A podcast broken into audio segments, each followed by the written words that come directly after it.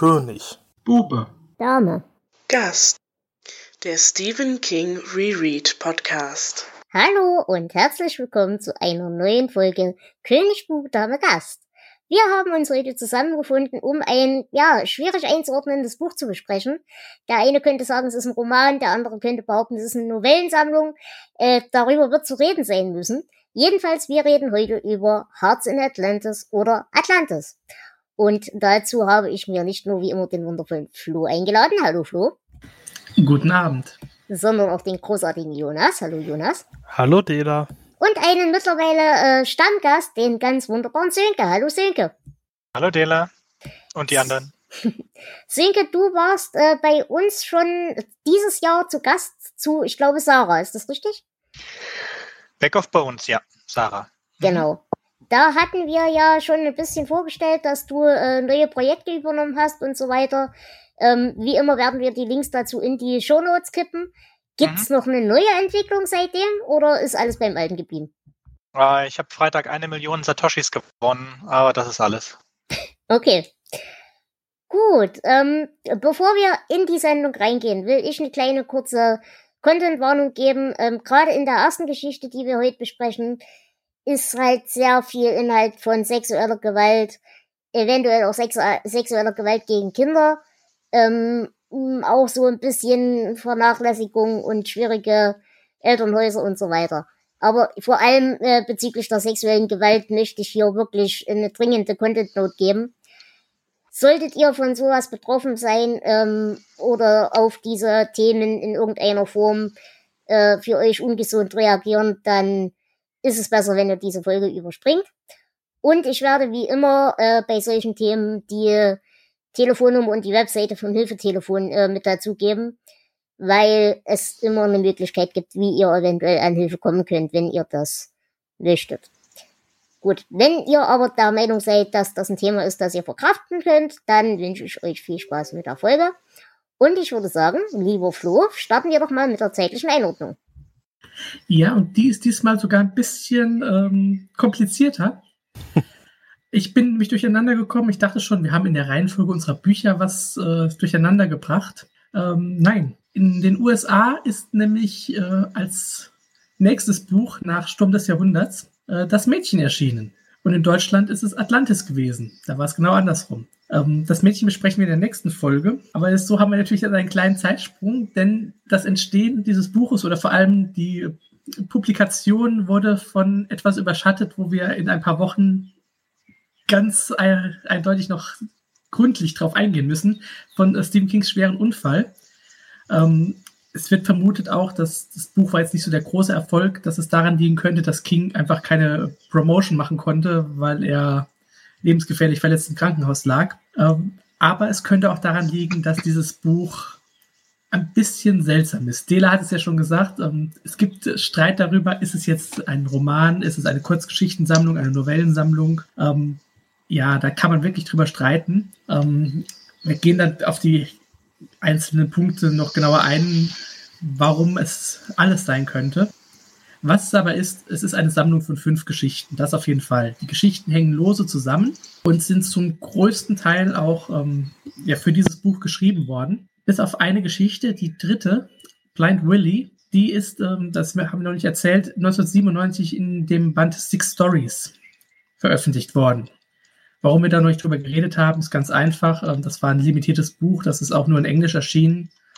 Und äh, die anderen fünf Geschichten aus diesem Band äh, kommen in der nächsten Kurzgeschichtensammlung. Aber wie gesagt, die meisten Sachen sind exklusiv für Atlantis geschrieben. Und genau genommen äh, ist auch die erste Geschichte schon ein Roman für sich. Aber den ganzen Aufbau, das müssen wir mal schauen, wie wir das jetzt machen. Und ich würde sagen, Jonas, gib uns mal so viel Inhalt, wie du möchtest. Äh, ja, das ist hier wirklich äh, sehr schwer, weil, wie gesagt, fünf Geschichten hätte auch heißen können, fünf Inhaltsangaben, das habe ich mir aber gespart. Äh, das Buch besteht aus mehreren Erzählungen, die die Geschichten der Hauptcharaktere Bobby Garfield, Carol Gerber, John Sullivan und Willie Shearman von ihrer Kindheit in Harwich im Jahr 1960 bis äh, zu Sullys äh, Beisetzung im Jahr 1999 verfolgt. Die Charaktere ja, entwickelt sich im Laufe der Zeit in sehr unterschiedlichen Spuren. Während Bobby erst mal ja, ja auf den Weg eines Kleinkriminellen kommt, äh, werden John und Willy Soldaten in Vietnam und Carol dagegen wird eine äh, ziemlich militante Friedensaktivistin. Und es gibt immer wieder Querverbindungen zwischen den Geschichten und auch den äh, Leuten darin und meistens halt durch andere Figuren, die mal hier, mal da auftauchen. Ja, und viel mehr kann man jetzt auch nicht sagen, ohne wirklich stundenlang reden zu müssen. Und daher soll es jetzt erstmal weitergehen. Okay, danke dir für die Zusammenfassung. Ähm, ja, wie immer würde ich euch erstmal um euren allerersten Eindruck bitten.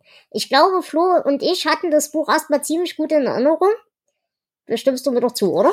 Auf jeden Fall. Also, ähm, ich wusste, dass nicht alle Geschichten jetzt so top waren, wie es ja immer in so Sammlungen eigentlich ist. Aber gerade so die Hauptgeschichte, die erste, ähm, hatte ich als sehr gut in Erinnerung. Und auch ansonsten dachte ich eigentlich, das Buch macht Spaß. Mhm. Und ähm, auch jetzt nach dem, das ist auch das zweite Lesen erst für mich. Äh, ich bleibe bei dieser Meinung. Ja, äh, kommen wir in der Bewertung dazu, aber da würde ich mich grundsätzlich dir anschließen. Äh, Sönke, wie sieht's bei dir aus? Hattest du Atlantis schon mal gelesen oder war das jetzt das erste Mal? Nein, und ich musste das in Druckbetankung in drei Tagen durchhören, 20 Stunden bei zweifacher Geschwindigkeit in Englisch. Okay. Bin vor zwei Stunden fertig geworden oder vor eineinhalb. Und ich hatte deswegen nicht so viel Spaß dabei. Aber ich kann mir vorstellen, dass wenn man das nicht in der kurzen Zeit sich reindrückt, dass es dann in Ordnung ist. Wobei ich habe sehr viele Anmerkungen dazu. Mhm. Okay, äh, Jonas, für dich war es das erste Mal, richtig? Äh, genau. Es war kein schlechtes Buch, aber ich habe, äh, also ich kam ein bisschen schwer rein, weil ich habe was anderes erwartet. Weil ich dachte, es geht wirklich um Atlantis, halt die Stadt mhm. oder so, und das war es ja komplett gar nicht. Deswegen war ich anfangs ein bisschen verwirrt, aber äh, das hat sich dann gelegt. Mhm, okay. Ich würde sagen, wir haben hier immer noch diese fünf Geschichten und ich glaube, das, worüber wir am meisten reden werden, ist wahrscheinlich wirklich die erste Geschichte. Deswegen hätte ich vorgeschlagen, wir gehen wirklich jeweils durch die Geschichten durch und können ja dann den großen Bogen quasi rundum spannen nochmal äh, ja, zusammenfassen. Ja. Ja, dann äh, beginnen wir mit äh, niedere Männer in gelben Mänteln, Low Men in Yellow Coats. Und ich muss sagen, das war eine der King-Geschichten, die ich am deutlichsten überhaupt noch mit in Erinnerung hatte. Ähm, wir treffen hier einen, ich weiß nicht, wie alt ist er? Elf, zwölf? Zwölf, äh, ne? Er ist am Anfang elf, elf wird dann zwölf im Laufe der Geschichte. Genau. Wir treffen hier einen zwölfjährigen Jungen und seine beiden, ja, Schulfreunde, Kumpane, wie auch immer du es nennen möchtest. Und ähm, da ist mir schon das erste Mal aufgefallen und eingefallen, das ist die erste Kinderfigur, die mich nicht nervt. Ja, es ist ich weiß auch nicht, ob man es als Coming of Age, doch, es ist eine Coming of Age Geschichte. Ja, aber es ist anders, ja, anders als das, was er sonst geschrieben hat. Ähm, ich weiß nicht wieso, aber irgendwie, ich kann es auch nicht auf die Zeit schieben. Die Geschichte spielt 1960, das war bei ähm, Die Leiche auch der Fall. Ich weiß nicht, wieso diese Geschichte sich trotzdem anders liest. Hm, ich glaube, weil ähm, Bobby einerseits noch diese kind kindliche Gefühlswelt hat und so weiter. Aber andererseits durch seine Biografie, die er nun mal hat, hm, wie soll ich sagen, ein bisschen erwachsener schon sein muss. Aber nicht so unnatürlich erwachsen, wie es die anderen Kinder zum Beispiel sind, zum Beispiel bei Bren Musalem oder sowas. Und er ist vor allem kein Klugscheißerkind und das mag ich sehr. Ja, das auf jeden Fall. Also er ist tatsächlich eine sympathischere Kinderfigur als die meisten, die wir bis jetzt erlebt haben. Wobei ich nicht sagen würde, dass das der erste ist. Also äh, ich mochte auch in Es ein paar Figuren oder so, aber ich weiß, was du meinst. Ähm, wir lernen Bobby halt kennen mit seiner Mutter. Sein Vater ist zeitig verstorben. Ähm, auch die beiden Freunde äh, von ihm sind sehr, finde ich, sympathisch. Also Carol bleibt ein bisschen blass, zumindest noch zu dieser Zeit. Ähm, Sally John hat bei mir so gar nicht funktioniert, aber er ist nicht nervig. Er, er geht mir nicht auf die Nerven. Also zu Sully hatte ich wirklich ein ziemlich gutes Bild im Kopf. Okay. So ein kleiner rustikaler Typ, bisschen Art Klassenclown. Und doch, das hat geklappt. Mhm. Ja, so ein klassischer Sidekick irgendwie. Ja, stimmt. Ja, ja das mhm. trifft es gut. Ähm, ja, und wie gesagt, wir lernen Ted kennen, äh, wir lernen Bobby kennen, weil in seinem Haus ein älterer Mann einzieht, namens äh, Ted Brannigan. Brannigan ist richtig? Brati, Bratigan. Nee, Brannigan. Brannigan, genau. Brannigan. Mhm. Ähm, es fällt mir jetzt so schwer, den Nachnamen richtig auszusprechen, weil einer seiner, äh, der, der Hauptpunkte der Mutter, die vom ersten Moment an beschlossen hat, dass sie Ted nicht leiden kann, äh, ist die Tatsache, dass sie äh, zwanghaft sich weigert, den Namen richtig auszusprechen von Ted. Und generell muss ich über diese Mutter reden. Weil mhm. das ist der Grund, weshalb mir diese Geschichte so unglaublich sehr im Gedächtnis geblieben ist. Weil ich habe die auch in dem Alter so gelesen, 13, 14, 15. Und sie erinnert mich so wahnsinnig an meine Mutter. Und es macht mich derartig wahnsinnig. Aber das gibt dem Buch so viel für mich, so viel Schönes und so viel Identifikationspotenzial. Das fand ich großartig. Okay. Wie, wie fandet ihr? War die bei euch blass oder hat die bei euch funktioniert? Ich konnte es nachvollziehen, aber es ist nichts, mit dem ich irgendwas in Verbindung bringen konnte. Es war für mich das normale, gestörte ähm, Elternhaus, das King öfter hat. Mhm. Und ähm, also da ich, da ich mich nicht so gut mit dem schwarzen Turm auskenne und dass der Hauptspannungsbogen in dieser Geschichte ist, habe ich damit nicht viel anfangen können. Ich fand die zwei folgenden Novellen, die äh, auch losgelöst aus den anderen eigenständig funktionieren würden, deswegen besser. Man hätte das vielleicht zu einem Roman ausbauen können, aber das schien ihm wohl auch selber aufzufallen, dass da nicht genügend Geschichte dahinter ist. Er hätte wirklich mehr Turmuniversum da reinbringen müssen, damit man das versteht. Es hätte vielleicht der Ausbruch sein können, dann wäre dieses mit Ted der ganze Mittelteil und dann gäbe es vielleicht noch irgendein Ende. Aber so wie es geschrieben wurde, ist es für mich extrem zu lang. Und dieses gestörte Elternhaus, das von äh, von Bobby kann ich, kann ich nachvollziehen, dass er sich so in Ted verliebt. Das finde ich ein bisschen gruselig.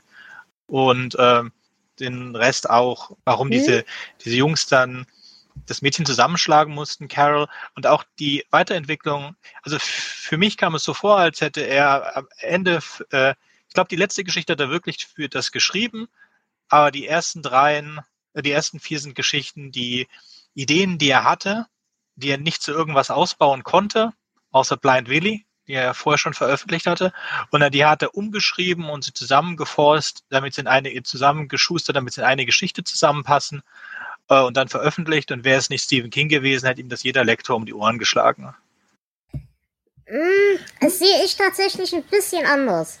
Ich gebe dir recht, dass diese, dieses Konglomerat aus den anderen vier Geschichten, äh, anderen drei Geschichten, die letzte passt ja wieder zum Schluss, dass das so ein bisschen, ja, sagen wir, schwammig bleibt. Da, da bin ich bei dir. Aber ich denke nicht, dass dem Atlantis, also dem ersten, den, den niederen Männern, dass denen mehr Turm wirklich gut getan hätte. Ich gebe dir sicherlich recht, wenn man nicht so viel Zugang zum Turm hat, ist die wahrscheinlich ziemlich langatmig. Aber ich weiß, dass ich die Geschichte damals gelesen habe, bevor ich den Turm kannte. Und ja. sie hat auch damals bei mir funktioniert, eben wegen dieser Elternhausgeschichte. Ja, ich glaube, bei mir war es auch so. Und ähm, ich sehe das auch so ähnlich wie du. Ich finde auch ähm, diese Beziehung zwischen Ted und, ich vergessen, wie der Junge heißt. Bobby. Bobby. ähm, ich sehe das so als, als Spiegelbeziehung zwischen, äh, wie ist der Junge in der Musterschüler und diesem mhm. Dissander, dieser Nazi-Kriegsverbrecher. Äh, das ist auch so, die Beziehung erinnert mich irgendwie, nur äh, hier auf eine gesündere Art und Weise. Naja, es ist halt auch so ein bisschen die Beziehung zwischen Roland und Jake. Im Prinzip. Ja, ähm, ja, da kommen wir später drauf. Okay. Jonas, wie ging's dir denn? Wo, wo hast du für dich den Schwerpunkt gesehen? Beim Turm oder bei der eigentlichen Geschichte? Ähm, ich dachte, es ging um den Turm, dann als ich äh, Ted irgendwie kennengelernt habe und war dann ein bisschen enttäuscht, dass es äh, nicht weiterging damit. Weil ich dachte eigentlich, Ted spielt weiter eine tragende Rolle, was dann nicht so war. Ähm, ja, deswegen ich fand, es war kein Tourbuch, sondern es hat halt Anspielungen auf den Turm, die waren ganz nett, dass auch ich, der quasi auf aktuellem Stand äh, ist, äh, da ein bisschen was wiedererkannt hat. Aber ja, es, es war kein Turmbuch. Mhm. Okay. Dann finde ich die, ähm, wenn man da als mit Turmwissen nichts rausholt, auch nichts mehr rausholen kann, dann finde ich es ein bisschen schwach. Ich fand die gelben Männer äh, zu blass, um wirklich Angst oder irgendetwas davon zu haben, irgendwie eine Suspense. Es war mir relativ egal, dieser Verrat der Mutter. Mm, ja, die, die Männer waren zu blass, da bin ich komplett bei dir. Der Verrat der Mutter hat bei mir nicht funktioniert, weil die, weil ich die, die Männer als Bedrohung wahrgenommen habe, sondern weil das eben dieser letzte finale Verrat an Bobby war, nicht an Ted. Ja, ja, es, es hat bei mir nicht wirklich. Hm? Es, es, dieser, dieser ganze Knowledge-Stamm von Ted am Ende, was mit Bobbys Mutter los war, dass sie da hingegangen ist und sich die ganze Zeit muss. Da fehlte mir viel, also da ist, ist eine echt lange Geschichte. Ja, es ist eine, eine Geschichte in Romanlänge, würde ich sagen. Also die Novellenlänge locker über ähm, überzieht, die auch Potenzial hat, wenn man diese Sachen besser ausbauen würde. Und ich finde, dass wir, also zum Beispiel diesen Schlüsselring, dieses Foreshadowing auf diesen Schlüsselring, das ist so lange eingebaut und es verläuft sich komplett im Sande. Also es ist, könnte man sagen, ja, das war dann der Ausschlag, dass sie äh, Ted verraten hat, dann am Ende nochmal extra, dieser Schlüsselring, aber das glaube ich nicht. Sie hatte ihn nicht gemocht, schon allein, weil er am Anfang da mit Papiertüten da stand. Und es hat sich nicht geändert. Es, äh, sie hatte nie irgend, also wenn sie ein bisschen gebraucht hatte, wenn sie irgendwas gebraucht hatte, dann, wenn sie irgendwen braucht, dann hat sie das gemacht. Ansonsten alles für sich versucht, selbstsüchtig zu machen. Ich ich denke, da war eine Geschichte da zwischen Mutter und Sohn äh, und dazu hätte man aber mehr von dem äh, verstorbenen Vater gebraucht. Also ein guter Anfang, ein guter Anfang, der schön über Bobbys Vater ist und dann kommt Bobbys Vater eigentlich nicht mehr vor. Und dann haben wir ganz am Ende dann versucht, das noch in, ins letzte Viertel der Geschichte des rein zu gepresst zu bekommen, dass die Vorstellungen der Mutter von dem Vater, dass es ja nur ihre Vorstellungen sind. Aber wir erfahren weder was wirklich, also ich hätte vielleicht mehr geschrieben, was wirklich passiert ist auf dieser Fortbildung. Äh, ein bisschen, gibt ein bisschen mehr Tiefe zu der Mutter, damit man sie versteht. Dieser komplette Fokus auf Bobby und er ist auch nicht wirklich als Kind hilfreich, um uns da so einzubringen in die Geschichte. Was ich mochte, war, weil ich es immer mag, ist, wenn Stephen King den Autor und Literaturkritiker raushängen lässt, in dem Fall aus Ted. Das war, was mir gefallen hat. Und ich habe auch das Gefühl gehabt, dass die Yellow Coats also die Männer in den gelben Mänteln, dass die als Bösewichte ein Potenzial haben. Das ist aber für mich verblasst. Also. Es ist nett. Mehrere Punkte. Das erste, ich, wie gesagt, ich gebe dir vollkommen recht, dass die Männer in gelben Mänteln blass sind. Das kommt aber, glaube ich, tatsächlich aus der Turmhistorie. Ich weiß nicht, Flo, wie sehr du das anders siehst vielleicht. Aber ich glaube, diese ganzen Kantoi und diese ganzen Mischwesen, die es im Turm gibt, das sind halt Fußsoldaten, das sind halt Lakaien, das sind keine übergeordneten Superbösewichte, das ist einfach nur Fußvolk, mehr ist das nicht. Mm, ja. Also die sollen nicht sonderlich beeindruckend sein. Ähm, deswegen hat mich das nie gestört, dass die nicht sonderlich beeindruckend sind.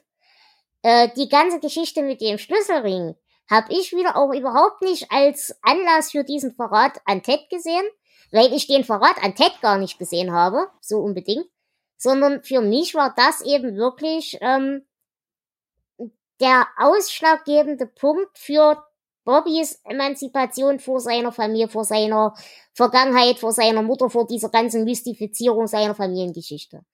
Und mhm. auch das kenne ich halt voll diese ganze, äh, ja, wir erzählen jetzt eine Geschichte, die wir uns über einen Menschen so festgelegt haben.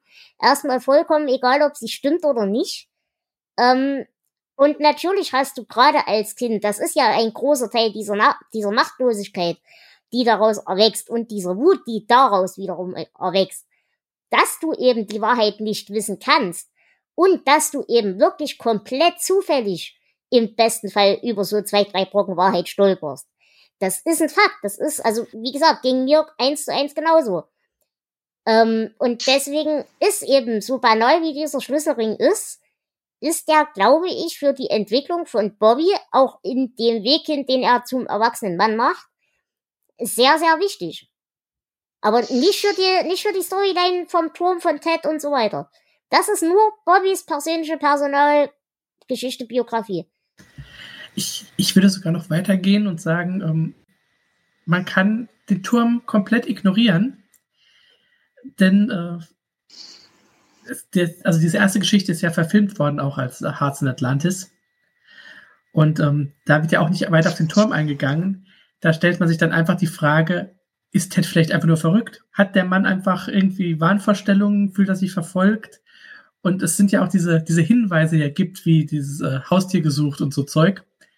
Das, das könnte ja auch alles purer Zufall sein. Also, ähm, ich würde sagen, durch unser Wissen über den Turm machen wir sogar ein bisschen was von dieser Geschichte kaputt. Ja. Und äh, dadurch, dass wir das wissen und dann noch uns äh, ja die Hinweise suchen, dann äh, verliert sie so ein bisschen dieses Geheimnisvolle, das sie eigentlich haben könnte sonst. Ja, bin ich komplett mhm. bei dir. Und es kommt vielleicht noch dazu, das ist ja die nächste Ebene, wenn wir die, die ganze Geschichte mit dem Turm mal außer Acht lassen. Und wir gehen davon aus, Ted ist vielleicht wirklich nur ein alter, kaputter Mann, der irgendwelche Wahnvorstellungen hat. Erstmal egal woher. Ähm, steht ja die Frage trotzdem noch im Raum, und das finde ich eigentlich das Spannungsfeld da dran.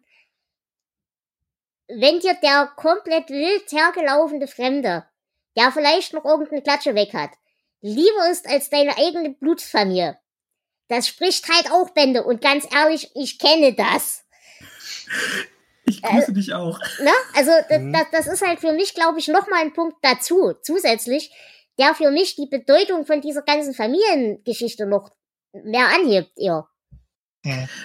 Und ich würde sagen, in der Familiengeschichte ist auch so ein bisschen äh, Klassizismus mit drin. Also die, die Mutter mag Ted nicht, weil er schon gesagt wurde, weil er mit äh, den Tüten umzieht. Und später, gut, sie hat ja noch andere Gründe, aber sie denkt irgendwie, der passt nicht zu uns, der ist ein niederer Mann. Ja, genau, genau das ist der Punkt. Ja. Genau. ja, sie mag Und, Männer generell nicht. Ja, aber sie schmeißt sich trotzdem an die ran, äh, die ihr was bringen können, wie ihren Chef. Und dann, äh, das geht da ja nicht gut aus. Und ja. ich glaube, das ist, ähm, sie, sie will für sich und Bobby eigentlich, dass sie ja, vorankommen, dass sie höher steigen im gesellschaftlichen Status. Aber dass sie da mit ihrem Sohn äh, sehr schadet, das merkt sie nicht. Sie will sie primär für sich selber. Was ich eigentlich gemeint habe, ist, dass ich dieses Foreshadowing. Stephen King gehört zu den wenigen Autoren, bei denen mir das aufgefallen ist, dass sie dauernd dieses Foreshadowing machen. Oh ja, immer. Und dieses Foreshadowing, ja, das, das kommt halt daher, dass er nicht weiß, wie es weitergeht und deswegen Foreshadowing macht, wenn er denkt, er kommt auf eine gute Idee. Und bei diesem Schlüsselring fand ich das halt extrem nervig, weil nichts rausgekommen ist bei dem dem Ring und er hätte es einfach ohne dieses Foreshadowing schreiben können, dann wäre es nicht so dramatisch gewesen. Aber mit diesem Foreshadowing, wo du die ganze Zeit denkst, dass äh, jetzt irgendwas Besonderes passiert, es wird aber viel schlimmer später in Hearts of Atlantis, weil äh, Hearts of Atlantis in Ich-Perspektive geschrieben ist. Und wenn du was in Ich-Perspektive schreibst und dann noch Foreshadowing machst, bedeutet das ja eigentlich, dass diese Ich-Person sich allen Einzelheiten in einer Zukunft allen Einzelheiten in einer Vergangenheit bewusst sein muss. Sonst könntest du dieses Foreshadowing nicht machen. Mhm. Und das kaufe ich nur, wenn jemand wirklich brutal Tagebuch schreibt, würde ich denen das abkaufen. Aber die Person später in Hearts of Atlantis, die hat ja ein, ein, ein, ein Gambling-Problem, ein Spielproblem. Und die kümmert sich um nichts anderes. Und dass sie sich dann zehn Jahre, 20 Jahre später noch daran erinnern sollte, wie genau so ein Tag abgelaufen ist, all diese Details, das ist, das ist einfach nicht möglich. Das kaufe ich nicht ab. Hätte er da auch mit R-Perspektive arbeiten können, dritte Perspektive, wäre das viel leichter gewesen, das zu schlucken. Und dann ist es halt das Problem, dass er es da wieder, aber besonders in der ersten Geschichte, absolut übertreibt mit diesem Foreshadowing. Es ist ja, bei S ist es ja lustig teilweise, wie diese Foreshadowing-Sachen dann äh, absolut ins Irrelevante abdriften. Aber hier ist nur einfach banal gewesen für mich. Mhm. Ja, okay, das, das kann ich akzeptieren, ja. Ähm, ich würde an der Stelle ganz kurz zu dieser Geschichte mit der Mutter ein paar Zitate werfen, mhm. ähm, die für mich das Ganze so wunderschön zusammengefasst haben. Äh, sie schreit ihn irgendwann an, mach, dass du hier rauskommst, Bobby. Geh in, dein, äh, geh in den Park oder ins Sterling House. Ich mag dich nicht mal hier sehen. Also sie kam in sein Zimmer. Warum bist du dann reingekommen, dachte er, sagte es aber natürlich nicht. Ich hab dich nicht gestört, Mama. Ich hab dich nicht gestört. Das ist der erste Punkt. Das zweite, er fürchtete sich nicht wenig vor seiner Mutter, und diese Angst beruhte nur zum Teil darauf, wie wütend sie werden und wie nachtragend sie sein konnte. Die Angst erwuchs größtenteils aus dem unglücklichen Gefühl, dass er nur ein bisschen geliebt wurde und die vorhandene Liebe schützen musste.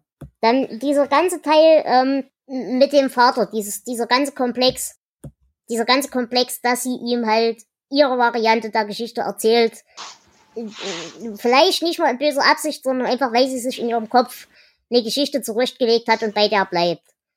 Du wirst es nicht schaffen, dass ich ihn hasse. Und du wirst es auch nicht schaffen, dass ich zu ihm werde. Ich bin nicht sein Schatten und ich werde es auch nicht sein. Von mir aus lügt dir in die Tasche so viel du willst. Über die Rechnungen, die er nicht bezahlt hat, über die Versicherungspolice, die er verfallen ließ und über die ganzen Inside Straits, aus denen er was zu machen versuchte. Aber erzähl deine Lügen nicht mir, nie mehr. Und. Ich, hm? Nein, mach erst weiter. Für mich ist halt dieser ganze Gedanke, äh, sie will ein besseres Leben für sich und ihren Sohn schaffen. Das ist halt auch wieder der Teil der Geschichte, den sie sich selber erzählt.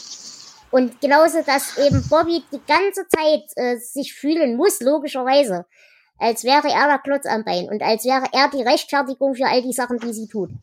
Das ist das, was mich an der Geschichte auch so unglaublich in den Wahnsinn getrieben hat. Mhm.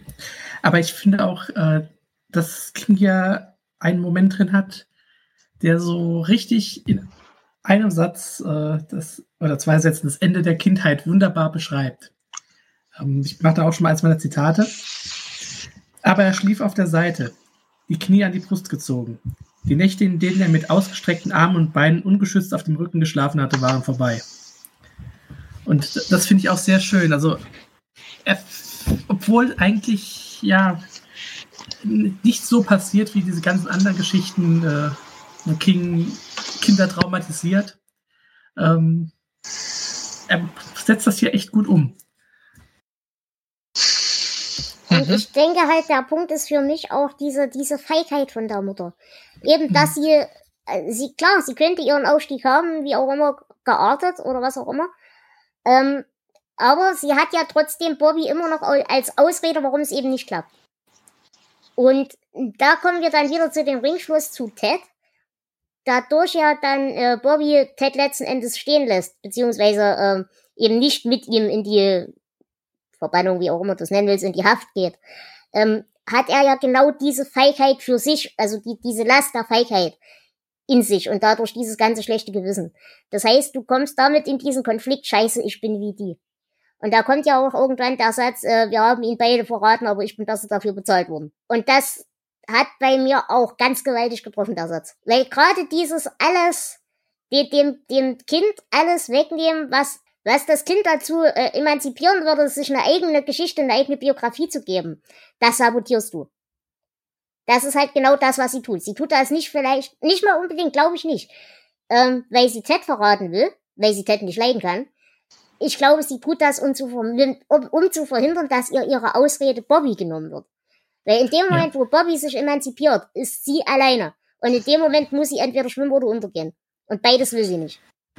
Eigentlich sabotiert sie seine Vergangenheit, seine Gegenwart und seine Richtig. Zukunft damit. Genau das ist der ja. Punkt.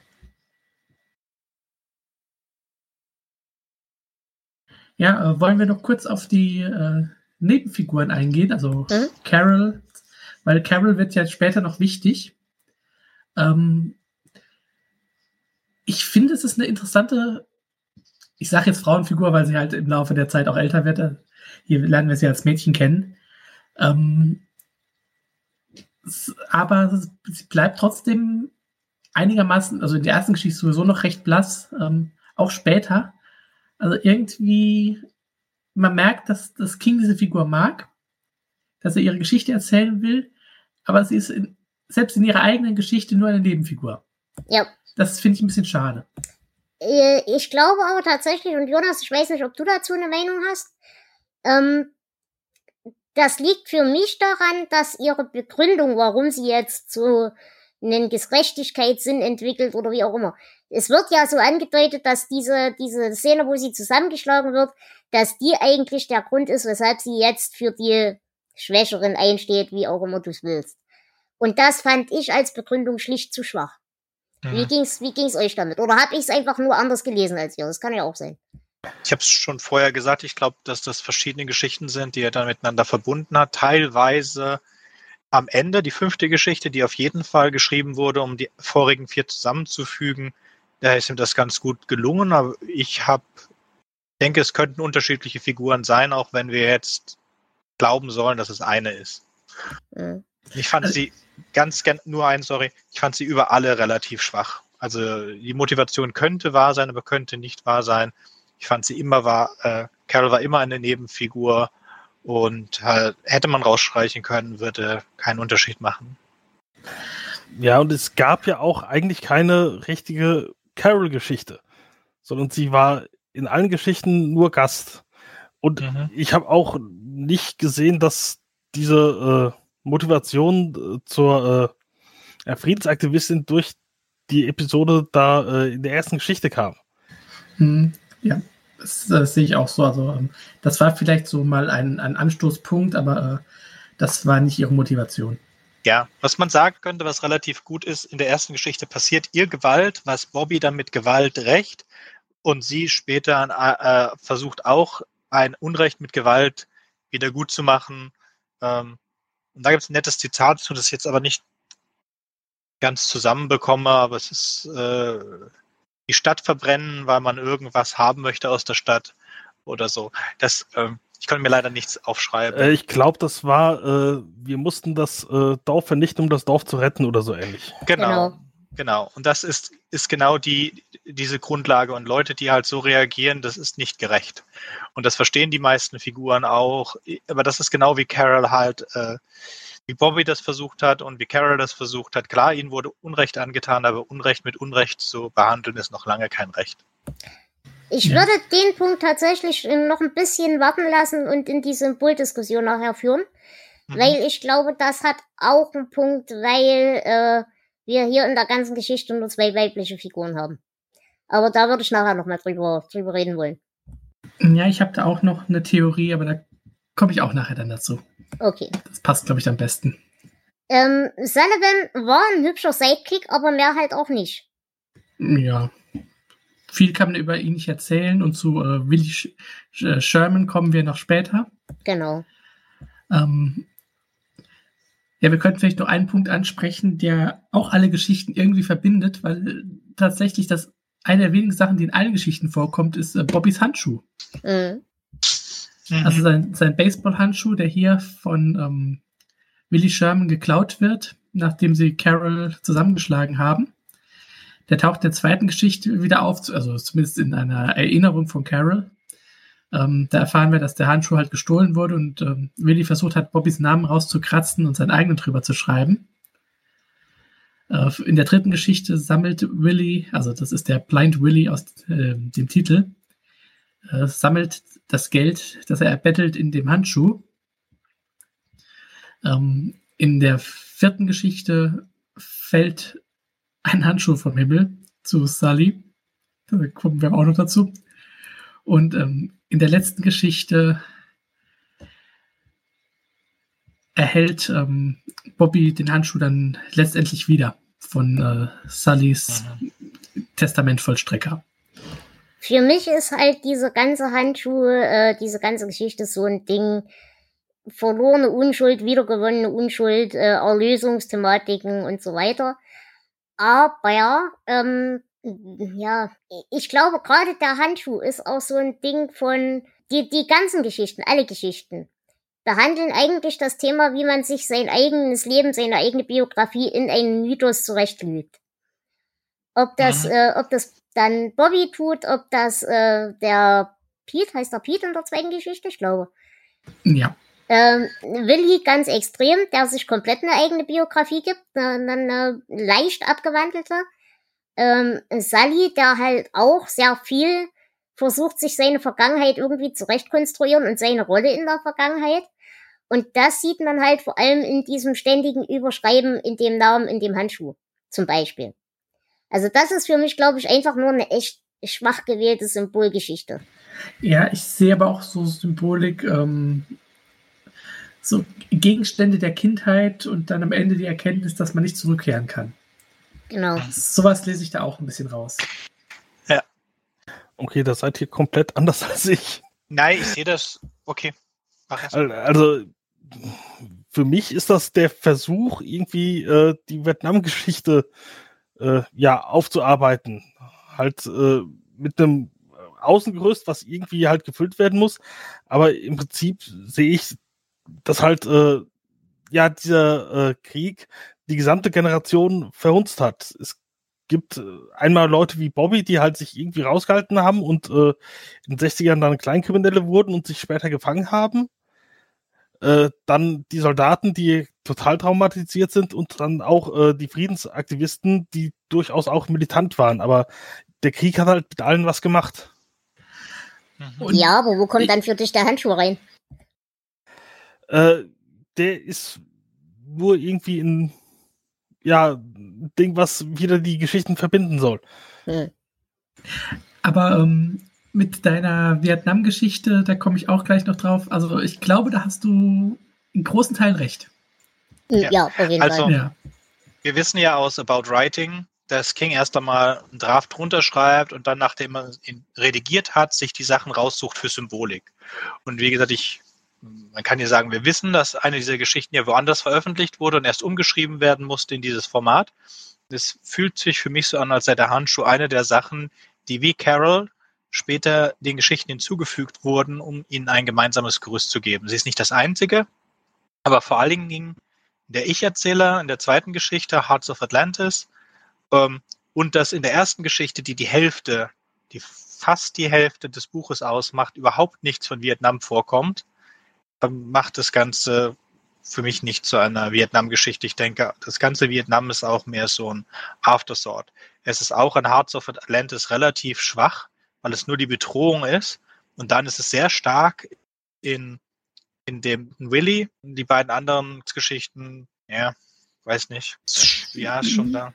Ja, ich, ich sehe es ein bisschen anders. Ich denke nämlich, äh, auch wenn es auch wieder nur so ein Hintergrundelement eigentlich ist, ähm, dass das so das Verbindende ist, was alle Figuren in diesen Geschichten, was die, die Biografien doch stark äh, beeinflusst. Ich weiß nicht, wie es Bobbys, Bobbys und Teds Biografie beeinflusst. Also äh, Carol. Ted will ich mal außen vor lassen. Äh, Ted sehe ich. Äh, Ted hatte seine eigenen Kriege.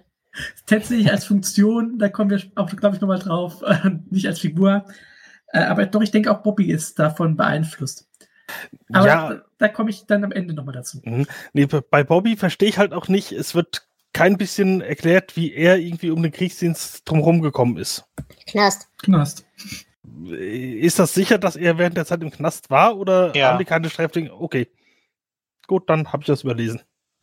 Und davon abgesehen, äh, muss ich aber auch sagen, ich hätte bei Bobby tatsächlich rein aus Kings Sozialkritik-Geschichte her auch erwartet, dass Bobby eingezogen wird, weil Bobby rein von der, vom klassistischen Standpunkt her voll in die Schiene gepasst hätte, dass der einer der ersten gewesen wäre, die eingezogen und verheizt worden wären. Und dass sich King das aber verkniffen hat, glaube ich, kommt aber wieder aus der äh, erwähnten, bereits erwähnten Todessehnsucht, die Bobby so hat. Ähm, es, es gibt da ein Zitat, er gestand ihr nicht, dass er mit Ladendiebstählen begonnen hatte, dass er vier oder fünfmal betrunken gewesen war. Oder dass er manchmal zu den Bahngleisen ging und sich fragte, ob es wohl am schnellsten ginge, wenn er sich vor den South Shore Express warf. Das denkt ein 12-, 13-jähriger Bobby, der also diese Todessehnsucht und diesen ganzen Krempel schon zutiefst in sich trägt. Hätten wir den bei äh, einer Vietnam-Geschichte verheizt, wäre dieser, dieser wunderschöne Effekt verpufft. Davon abgesehen hättest du das Ende nicht so schreiben können, also diese letzte Zusammenführungsgeschichte. Ja. Aber rein vom, vom, vom sozialkritischen Standpunkt wäre eigentlich Bobby aufgrund seiner, seiner sozialen Schicht und so weiter voll dafür prädestiniert gewesen, eingezogen zu werden. Und das Einzige, was ihn eben gerettet hat, war seine Kleinkriminalität. Wenn es so einfach geht? Ja, manchmal ähm, ist Scheiße sein dann doch auch praktisch. Richtig. Ähm, eine, eine Sache hätte ich noch. Wollen wir noch mal ganz kurz von Vietnam weggehen? Mhm. Äh, es gibt einen Teil, den ich extrem uncool fand und auch nicht verstanden habe, warum der kommt. Also ja, ich verstehe, dass das eine Situation war, aus der man sich irgendwie rausmanövrieren musste. Als wir Ted davon, äh, als wir Liz davon abhalten, die Polizei zu rufen für Ted. als sie denkt, er ist ähm, Kinderschänder oder wie auch immer man es nennen möchte. Und da kommt von Ted ein absolut uncooler Anflug von Victim Shaming. Ja, in Anbetracht der Zeit, selbstverständlich, es ist auch heutzutage noch nicht besser, seien wir ehrlich, aber gerade Ted, der ja eigentlich eine Sympathiefigur sein soll und eine Projektionsfläche für gute Dinge, fand ich das extrem uncool. Und ich zitiere, also wenn Sie die Polizei rufen, dann werden Sie es auch von Ihnen erfahren. Ja, was denn? Was sollst du denen denn erzählen? Von einer törichten Frau, die eine bessere Entscheidung hätte treffen sollen. Einer törichten Frau, die genug Erfahrungen mit ihrem Boss gemacht hat, um es besser zu wissen. Die ihm und seinen Kumpels oft genug zugehört hat, um es besser zu wissen. Für die es eigentlich keinen Zweifel daran hätte geben dürfen, dass es bei jedem Seminar, an dem sie teilnahm, in erster Linie um Saufen und Sexpartys ging. Vielleicht auch um ein bisschen Dope. Von einer törichten Frau, die zuließ, dass ihre Gier den Sieg über ihren gesunden Menschenverstand davon trug. Und das fand ich echt mies. Also ernsthaft echt mies. Zumal wir die Frau dort wirklich mehr oder weniger noch blutend sitzen haben. Mm, ja, wobei ich na, ich möchte es nicht verteidigen, aber ähm, ich glaube, Ted versucht sich zu verteidigen. Das ja. Ist zwar, geht zwar total nach hinten los damit, aber ähm, der ruhige Ted ist in diesem Moment, glaube ich, stinksauer. Nee, das, das eben genau nicht. Wäre er, wäre er, hätte er für mich in dem Moment sauer gewirkt oder auch nur irgendwie emotional. Hätte ich es immer noch nicht gut gefunden, aber verstanden. Ted bleibt aber für mich in diesem ganzen, in dieser ganzen Situation trotzdem noch sehr unglaubhaft rational. Und wenn er so glaubhaft rational bleibt, passt diese Szene nicht rein. Ah, eigentlich schon, weil er weiß rational, dass das, was er jetzt sagt, äh, trifft. Ja, er will da raus, ohne sich da rauskämpfen zu müssen, beziehungsweise das ist seine Art, sich da rauszukämpfen. Das hat er ja auch mit der Wette schon gezeigt. Dass er sich seiner Fähigkeiten sehr sicher ist, über Wissen, das er von anderen Leuten hat, die zu manipulieren. Und das tut er da. Ja. Jetzt nicht nett, ja, das passt es ist ein mieser Zug, aber es äh, könnte funktionieren. Okay. Hm, okay. Also, ähm, ich würde sagen, wir machen die Verknüpfungen dieser Geschichte direkt, oder? Sonst haben wir nachher so viel. Ja. Ähm, ja. Ja, ja, ja, machen wir. Wir haben ja erstmal sehr viel von der alten Sprache, von der alten Hochsprache. Wir haben äh, zum Beispiel Karl May, wir haben so Redewendungen wie wirklich und wahrhaftig drin. Dann hätten wir, sein Herz drehte sich wie ein Kreisel und die Linien darauf stiegen empor und verschwanden, verschwanden in andere Welten, andere Welten als diese. Dann ähm, die knallgelben Wämser mit einem leuchtend roten Auge drauf. Ähm, es war kein Kreisel, sondern ein Turm. Eine reglose Spindel, auf der sich alles Seiende bewegte und drehte. Dann war sie verschwunden und für eine kleine Weile gab es nur noch ein gnädiges Nichts. Dann äh, das nächste Wort, was wir hier haben, ist TK. Das ist der Schicksalsfreund. Flo, willst du weitermachen? Äh, ja, also wir haben sowieso ganz viel Turmverbindungen, das haben wir schon erwähnt. Also äh, Ted wird als Brecher eingeführt. Und für uns, die den Turm kennen, wissen, wir wissen, was das ist, aber tatsächlich ist das hier der erste Auftritt eines Brechers. Also hier wird diese Funktion, nenne ich sie mal, ähm, eingeführt. Und die niederen Männer genauso. Ähm, ich zitiere kurz. Ja? Da ist ein Turm, dachte er, der hält alles zusammen. Da sind Balken, die ihn irgendwie schützen. Da ist ein scharlachroter König und da sind Brecher, die daran arbeiten, die Balken zu zerstören. Nicht, weil die Brecher es wollen, sondern weil er will, dass sie es tun, der scharlachrote König. Genau, der ist natürlich auch ein wichtiges Bindeglied. Also der kommt ja neben dem äh, dunklen Turm auch mit Schlaflos und das Schwarze genau. Haus vor. In das Schwarze Haus wird äh, Ted übrigens auch erwähnt. Und äh, in den Turmromanen ähm, werden sowohl Bobby als auch seine Mutter erwähnt. Es kommt, da hast du ja vorhin schon gesagt, es erinnert dich ein bisschen an, an Jake und Roland. Ähm, Ted verwechselt Jake kurz mit Bobby Garfield. Fand ich, finde ich auch eine interessante, genau. einen interessanten Moment. Ja, ähm, außerdem, gut, Musterschüler gibt es ja so ein bisschen was, das habe ich ja schon erzählt. Also da treffen sich ja Todd und äh, Kurt Sander auch und der Junge liest dem Alten aus der Zeitung vor. Das haben wir hier auch. Nur eben, ähm, da ist es ein bisschen pervertierter. Und ähm, wir haben Figuren aus der Kurzgeschichte Ich weiß, was du brauchst, die ebenfalls in diesem Ort aufgewachsen sind und auch ungefähr in demselben Alter sein müssten wie Bobby Garfield. Die werden aber hier nicht erwähnt. Genau, und ansonsten ist halt auch immer noch hier viel Dowie mit im Spiel und so weiter und so. Wobei ich glaube, das ist bei der zweiten Geschichte mehr, ne? Äh, ja. Okay, ähm, aber es wird äh, erwähnt, dass äh, Bobby den Film äh, mit den Regulatoren gesehen hat. Da möchte ich mich gar nicht dran erinnern, aber ja. Ähm, Frage an den Profi Flo, aber da kann es sein, dass ich mich falsch erinnere. Die kleine Schwester von Eluria. Aus irgendeinem Grund verbinde ich die auch irgendwie mit den gelben Mänteln, aber das kann auch eine Fehlerinnerung sein. Klingelt da bei dir was? Nicht spontan, aber ist auch ewig her, dass ich dieses letzte Mal oh, gelesen habe. Gut. Das wären jetzt erstmal die Verbindungen, die ich hier hätte für die Geschichte. Hm, genau, dann können wir jetzt weitermachen mit der zweiten Geschichte. Hm? Herzen in Atlantis, Hearts in Atlantis, also nach dieser Geschichte ist auch ähm, die Sammlung benannt im Original. Und hier muss ich sagen, diese Geschichte hat bei mir persönlich auf allen Ebenen versagt. Meinungen? Ich hatte furchtbar Lust, Karten zu spielen danach. Ja, naja, also ich würde schon gerne die Regeln von Hearts verstehen wird dann später in den anderen Geschichten auch noch aufgetaucht. Ähm, soll wohl ein, ist es aus einer Ich-Perspektive geschrieben von einem Studenten, der weiß, dass wenn er sein Stipendium verliert, dass er dann eingezogen wird in den Vietnamkrieg. Soweit so nett. Carol ist seine Freundin. Da gibt es dann ein bisschen die Verbindung über diese über Carol zu den anderen Geschichten. Und ähm, ansonsten zeigt es die Abhängigkeit einer Person, wie die Abhängigkeit von Alkohol oder Drogen zu einem Kartenspiel und wie wenig ihr davon wegkommt. Ich fand die Geschichte vor allen Dingen zu lang. Genau wie die erste oder generell King-Geschichten, wenn es nicht mega Kurzgeschichten sind, zu lang einfach sind und zu weit ausatmend. Ähm, er braucht wirklich eine ganze Menge Schläge ins Gesicht, bis er sich dann endlich zusammenreißt, um von dieser äh, Spielobsession loszukommen und dann sein Leben wieder in Ordnung zu bekommen. Und das ist einfach zu wenig für so eine lange Geschichte. Mhm, ja, zu lang finde ich auch. Ähm, ich mochte sie anfangs auch nicht, weil sie wirklich so was ganz anderes ist als diese erste Geschichte.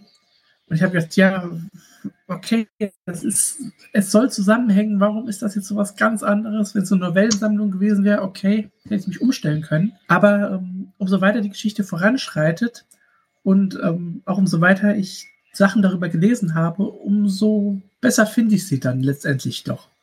Ich, es passiert nicht viel, also wird sehr viel Karten gespielt und äh, ja, sonst wirklich nicht viel, aber ähm, ich finde sie gar nicht so schlecht. Nee, schlecht ist es jetzt nicht das falsche Wort. Wenn ich der Lektor gewesen, äh, sagen wir, ich wäre Lektor und ich könnte das, ja, was ich nicht bin und nicht kann, dann hätte ich die ersten drei Geschichten, äh, die erste zusammengekürzt zu einer Novelle. Die zwei weiteren sind schon Novellen, die hätte man im Großen und Ganzen so lassen können. Äh, vier und fünf hätte ich komplett gestrichen, weil die bedeuten überhaupt nichts. Und dann hätte ich diese ganzen Verweise aufeinander rausgestrichen und sie als Novellensammlung rausgebracht. Und dann wäre viel besser gewesen. Dass sie, ich finde sie nicht schlecht, nur diese Verweise brauche ich nicht und sie könnte auch ein bisschen gestrafft sein. Ja, es sind einiges an Dingen drin, die bringen die Geschichte einfach nicht voran die, äh, ja, ich kann, ich, ich selbst bin nicht süchtig nach irgendwas, aber ich kann mir schon vor, beziehungsweise abgesehen von Zucker, und äh, ich kann mir aber schon vorstellen, wie schwierig das ist, wenn man weiß, dass man süchtig ist und da trotzdem rauszukommen und den Versuch zu machen, da rauszukommen. Und das fand ich ganz okay beschrieben, halt, wie gesagt, ähm, ein bisschen zu viel Wiederholung. Also ich bin ein Mensch, der hat schon eine Tendenz zu diversen Suchtproblematiken. Alles, was Spielsucht oder sowas ist, gehört glücklicherweise dazu nicht, so gar nicht nicht. Ähm, demzufolge ist mir das auch sehr schwer gefallen, eine Verbindung dazu zu bekommen. Ich habe auch verstanden, warum wir den Teil mit äh, Stoke da reinbringen müssen. Es geht halt hier um Obsession, im Guten wie im Bösen. Und es geht um Potenzial und das Ausschöpfen von Potenzial oder das äh, Verschwenden von Potenzial. Aber ganz ehrlich, für das bisschen Idee reicht halt, hätte halt was im Format von Blind Willy gereicht. Und das ist es halt nicht. Mhm, genau. Fantastisch. Das hätte mir gefallen. Blind Willy kann man auch noch ein bisschen kürzen. Ich frage mich jetzt, ob er vielleicht diese ganze Suchtproblematik so lange ausgespielt hat, weil King halt auch selbst äh, seine Erfahrung damit hat. Ja. Ich, ich denke, dass in der Geschichte, also gerade in dieser Geschichte, ähm, sehr viel autobiografisch, autobiografisches steckt. Ähm, nicht nur die Suchtgeschichte, sondern King war ja zu dem Zeitpunkt auch Universitätsstudent. Also er hat auch diese Vietnam-Angst mitgemacht. Ähm, er hatte Glück, er wurde getestet, aber er hatte äh, hohen Blutdruck, Flachfüße, also Blattfüße und äh, seine äh, Trommelfälle waren geplatzt. Deswegen äh, wurde er ausgemustert und musste nicht. Aber er hat halt viele Leute ähm, miterlebt, die ja nach Vietnam geschifft wurden.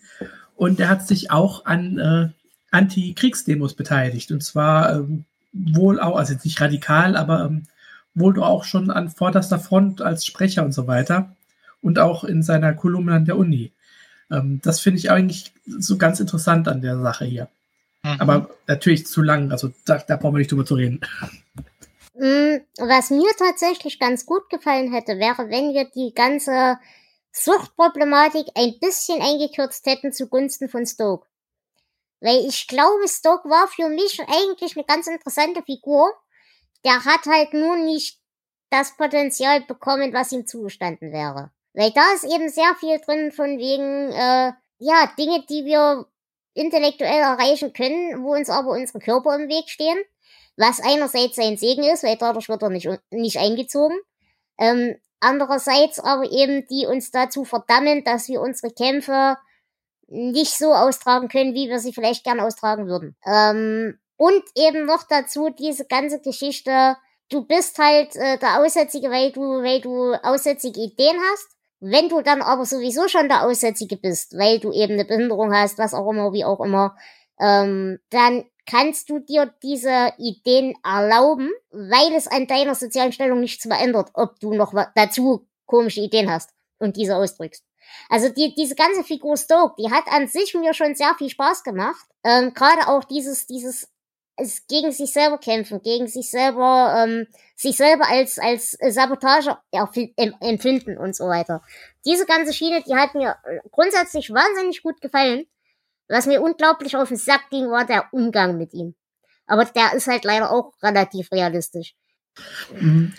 Also hätte man das Ganze ausgebaut, hätte man eigentlich alle Figuren ausgebaut, hätte man ein Ensemblestück draus gemacht, hätte das richtig geil werden können am besten so die Blickpunkte der verschiedenen Figuren noch genommen und sich nicht auf dieses äh, Kartenspiel konzentriert. Ähm, äh, dann wäre vielleicht auch, auch, hier, wir haben auch Carol ja wieder in dieser Geschichte und die ist ja auch wieder Beiwerk.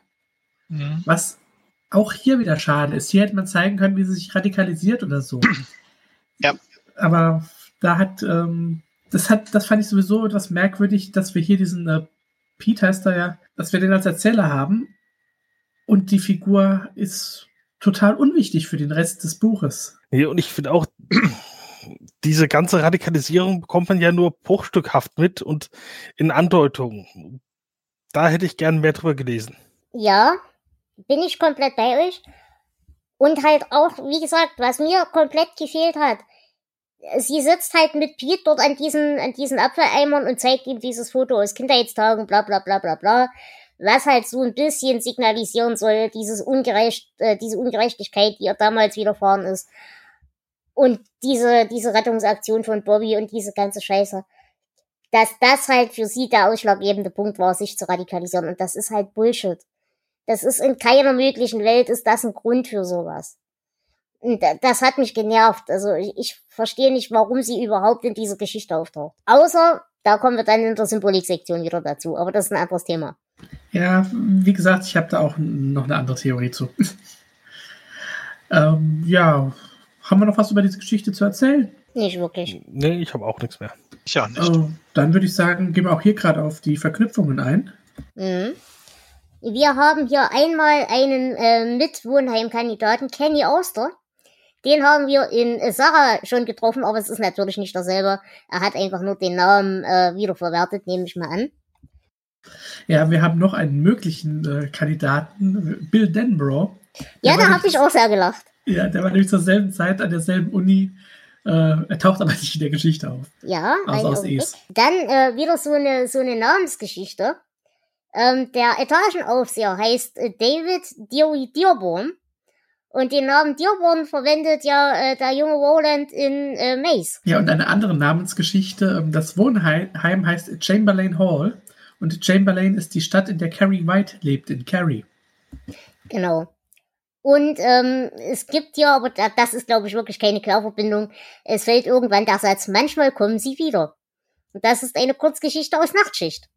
Ja, und natürlich haben wir also Derry wird hier ganz viel erwähnt, hat eine ganz wichtige Rolle und äh, Gates Falls in Maine, das sind eine der Nachbarstädte, die sind uns schon öfter begegnet und werden uns auch noch öfter begegnen. Genau, und das, das Spiel Hearts kommt halt auch nochmal in diversen anderen Büchern vor.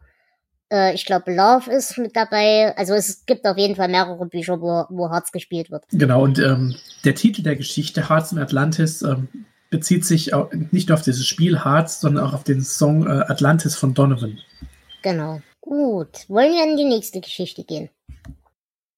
Das Jawohl. war Blind Willy, ja? Genau. Mhm. Genau. Hier die muss beste ich sagen, Geschichte. mh, hm, weiß ich nicht. Hat mir schon gefallen. Äh, ich hatte aber tatsächlich ein bisschen Schwierigkeiten mit diesem, mit dem Aufbau, dass wir dieses so ein, so ein Stundenroman quasi haben. Also so, ein, mhm. so, ein, so eine Stundennovelle. Das fand ich eine ganz putzige Idee. Was mich daran extrem gestört hat, ist dieser äh, Clint Clark, äh, Clint, Kent Clark-Effekt. Diese äh, ständige Umzieherei und so weiter und so fort. Und äh, ja, ich habe jetzt eine Brille auf, niemand erkennt mich.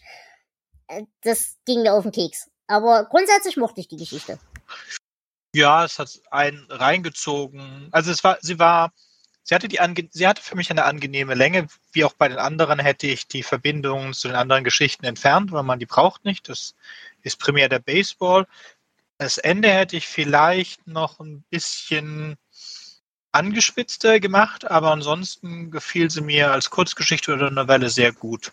Auch diese, diese ganzen Umzieherei, das bringt ja eigentlich äh, einen erst rein, gibt, gibt einen den Suspense, der Geschichte weiter zu folgen, wenn man wissen will, was er denn eigentlich macht. Ist er ein Bankräuber? Ist er ein Auftragskiller oder was? Und ähm, dass er dann einfach nur ein professioneller Bettler ist, der damit sehr viel Geld verdient und dass es nicht ganz gelogen ist, dass er tatsächlich Veteran ist, aber halt nicht ein versehrter Veteran. Ähm, das fand ich ganz nett und fand ich auch sehr glaubhaft, ihn. Wie gesagt, ich hätte ihn nicht gebraucht in Verbindung zu den anderen Geschichten und diese ähm, Problematik mit dem Polizisten fand ich auch sehr, sehr glaubhaft. Also das fand ich, für mich ist das die beste Geschichte von all denen. Ich glaube auch, wird die, wird wahrscheinlich nicht die sein, die am längsten in Erinnerung bleibt, weil dieses Hartspiel ist doch sehr interessant. Das hm, befürchte ich, dass ich mich mehr daran erinnern werde, aber ansonsten handwerklich finde ich die am besten. Mhm, Jonas? Ja, ich hatte da auch meinen Spaß dran. Halt auch dieses äh, Ding mit den zwei Büros übereinander und wie er da durchklettert und äh, sich hier umzieht und da umzieht und das hat Spaß gemacht. Ich, ich habe auch nicht erwartet, dass er Bettler ist oder ja, das Auftragskiller war auch eine war auch was, was ich überlegt hatte, was er sein könnte. Aber es war eine schöne Geschichte. Mir hat tatsächlich ganz gut gefallen dieser Aspekt, wie er mit anderen Leuten interagiert, dass er im Zug maximal ganz entfernten, beiläufigen, nicht interaktiven Smalltalk duldet, ähm, aber andererseits eben in seinen jeweiligen Parallelleben, die ja nur aus unterschiedlichen Stadien seines Verkleidetseins äh, stammen, dass er in diesen Stadien richtige, richtige eigene Personie hat.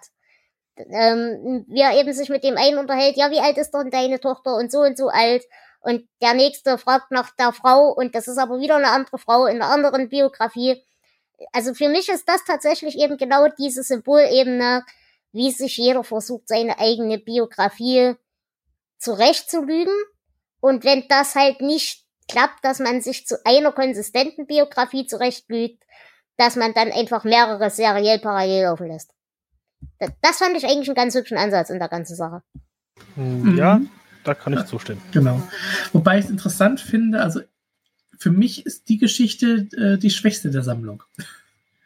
Ich kann auch nicht mal genau sagen, wieso. Ja, ich kann nicht mal sagen, wieso. Also sie ist nicht schlecht, aber äh, irgendwie bin ich hier nicht reingekommen. Ich glaube aber, es hat mit dem Erzählstil zu tun, diesem Stundenroman. Kann, ich glaube, damit hatte ich mehr Probleme als äh, mit dem Inhalt. Also für mich qualifizieren die, die beiden Geschichten, die jetzt kommen, gerade so noch als Kurzgeschichte. Die letzte nicht, weil sie eigentlich nur ein Abschlusskapitel ist.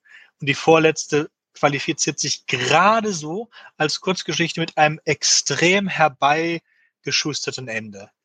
Aber das ist, die ersten drei qualifizieren sich als Novellen beziehungsweise einer als Kurzroman. Und, aber die letzten zwei, die jetzt kommen werden, sind, sind nicht wirklich was. Also es ist schön, dass du, dass es, dass dir nicht gefallen hat oder die für dich die schwächste ist. Äh, aber für mich ist es die beste. Ich, ich denke, dass äh, King hier an der Geschichte auch was gesehen hat, weil ich habe es ja schon erwähnt, also die Geschichte ist bereits 1994 in der Zeitschrift erschienen mhm. und 1997 in dieser äh, Six Stories Sammlung. Ist sie denn in derselben Fassung erschienen? Weil ich glaube, dass diese anderen Sachen hinzugefügt worden sind. Wenn sie damals schon mit dem Handschuh und den mhm. Verweisen auf Hearts of Atlantis äh, war. Nee. Genau das ist es nämlich. Also äh, die Geschichte hat er für Atlantis nochmal verändert. Genau, das hatte ich, ja. das, das, das, hatte ich total im Gefühl. Bevor du das, als du das gesagt hast, habe ich gedacht, ja, das habe ich auch so gelesen. Ich fand, diese Geschichte war die am meisten hineingeschusterte, die überhaupt nicht zu den anderen gepasst hat. Ich glaube, dass die letzten zwei wirklich für Hearts of Atlantis mhm. geschrieben worden sind und dass die ersten drei unabhängig voneinander als Geschichten geschrieben worden sind, dass das erste nicht für einen Roman gereicht hat, weil er einfach keinen bösen Willen hatte. Das Hearts of Atlantis da ist, wie wir auch schon gesagt haben, ist einfach nicht genügend, genügend Fleisch dran an dieser, äh, an dieser, die, die, dieser, dieser Gambling-Geschichte und er hat die Sachen, die er hatte in den Nebencharakteren nicht aufgebaut und konnte das vielleicht nicht, weil er sich auf diese Ich-Perspektive eingelassen hat. ein Perspektivwechsel, also hätte ja, wenn es ein Roman gewesen wäre, die eine Er-Perspektive geschrieben hätte, hätte er einen Perspektivwechsel machen können auf den jungen Herrn mit den Krücken und seine Lebensgeschichte erzählen können. Und dann wäre er da auch auf eine Romanlänge gekommen. Aber er hat sich ja dagegen entschieden.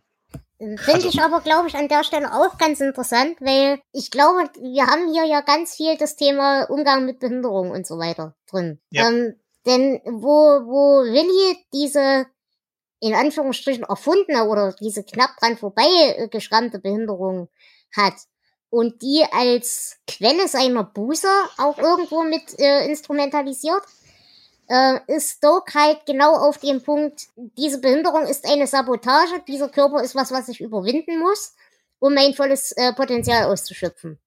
Und das fand ich eigentlich eine ganz hübsche Spiegelung dieser beiden, dieser beiden Personen. Hm. Aber ich glaube, ja. da von Stoke eine Lebensgeschichte erzählen oder sowas, hätte auch wieder nicht der Sache gut getan. Nee, aber. Ähm, Weil das ist genau das, worauf er eben nicht reduziert werden möchte.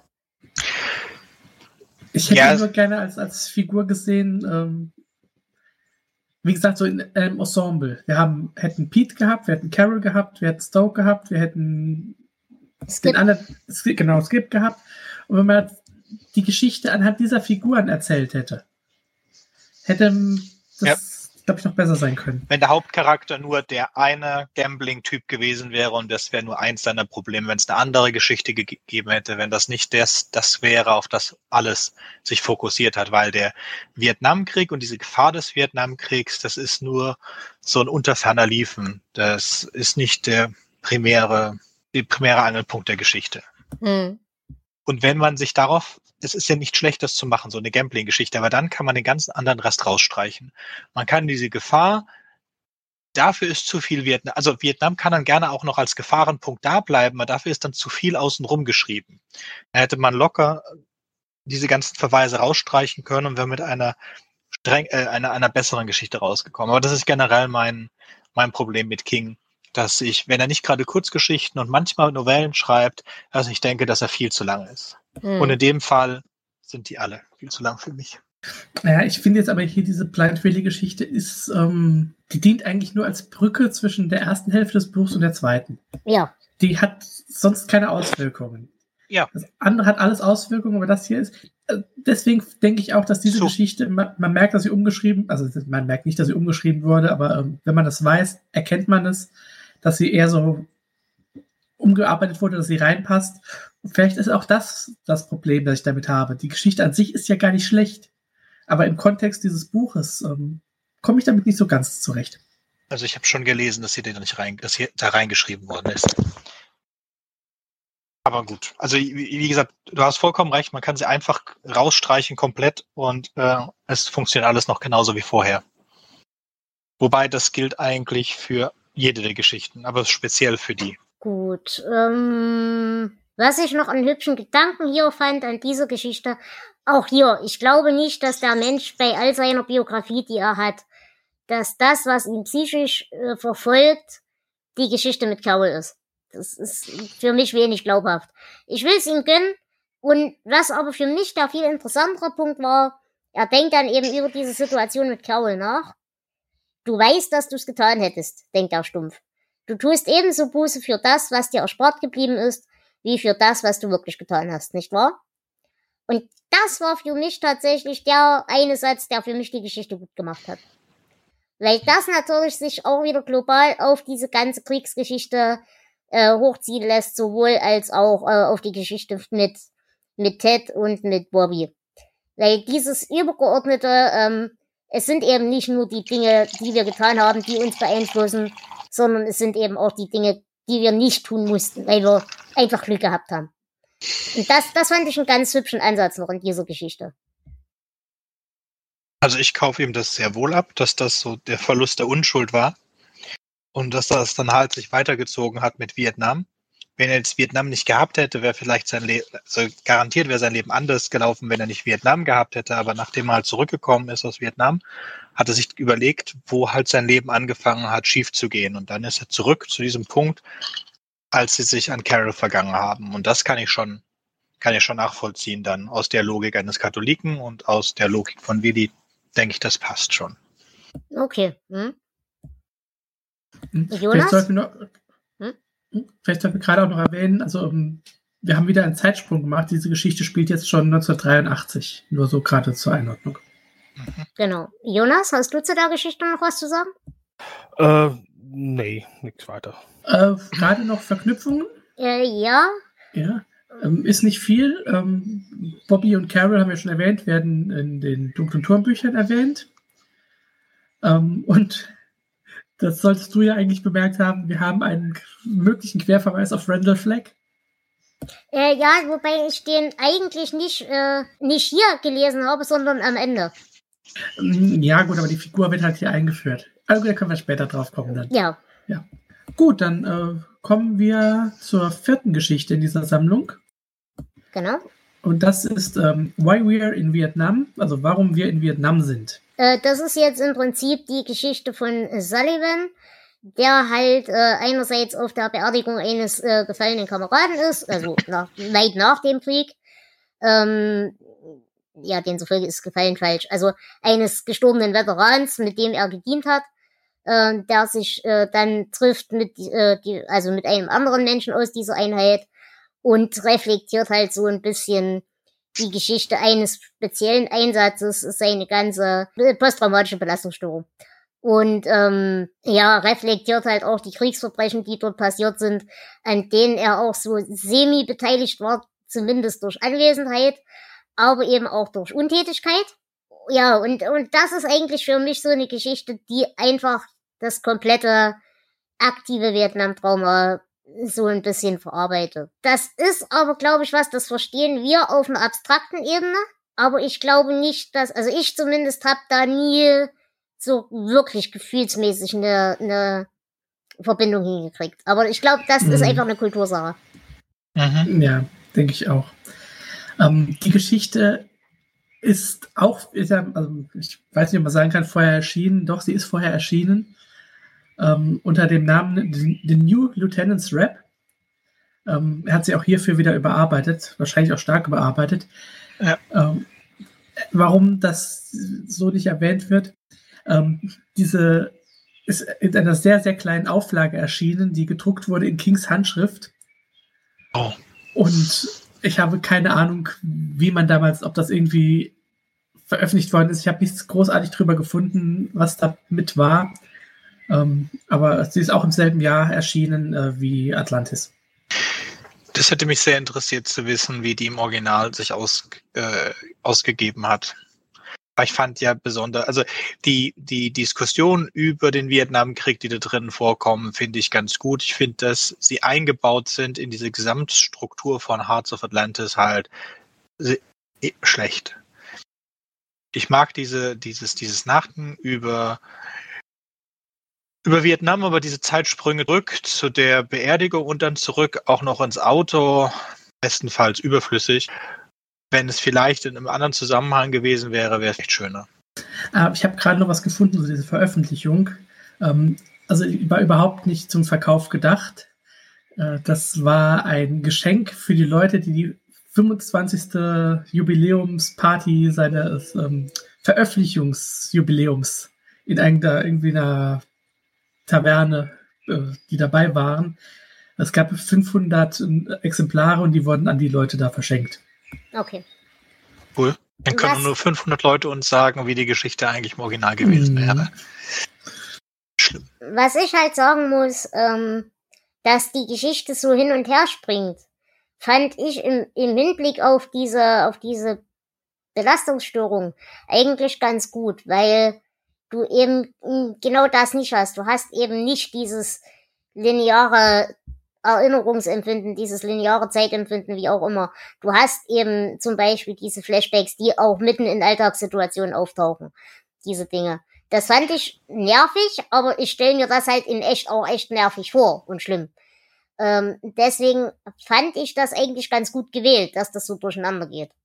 Ja, ich, wenn, wenn es ohne das Hineingeschusterte wäre, wobei ich nicht ganz sehe, wo die kannst mir vorstellen als Kurzgeschichte von jemandem, der wirklich zu einer Beerdigung geht und äh, dann am Ende im Auto stirbt, auch das in Ordnung, aber ohne diese ganzen herunterfallenden Dinge, die ich glaube, also ich würde jetzt nicht wetten, aber ich kann mir schon gut vorstellen, dass diese ganzen herunterfallenden Dinge nicht in der Originalgeschichte vorkommen, sondern nur hier drin sind, damit er den Handschuh irgendwie reinbekommt. Ja, gebe ich dir recht, konnte ich mir aber auch wieder durch eine psychotische Episode wegrationalisieren.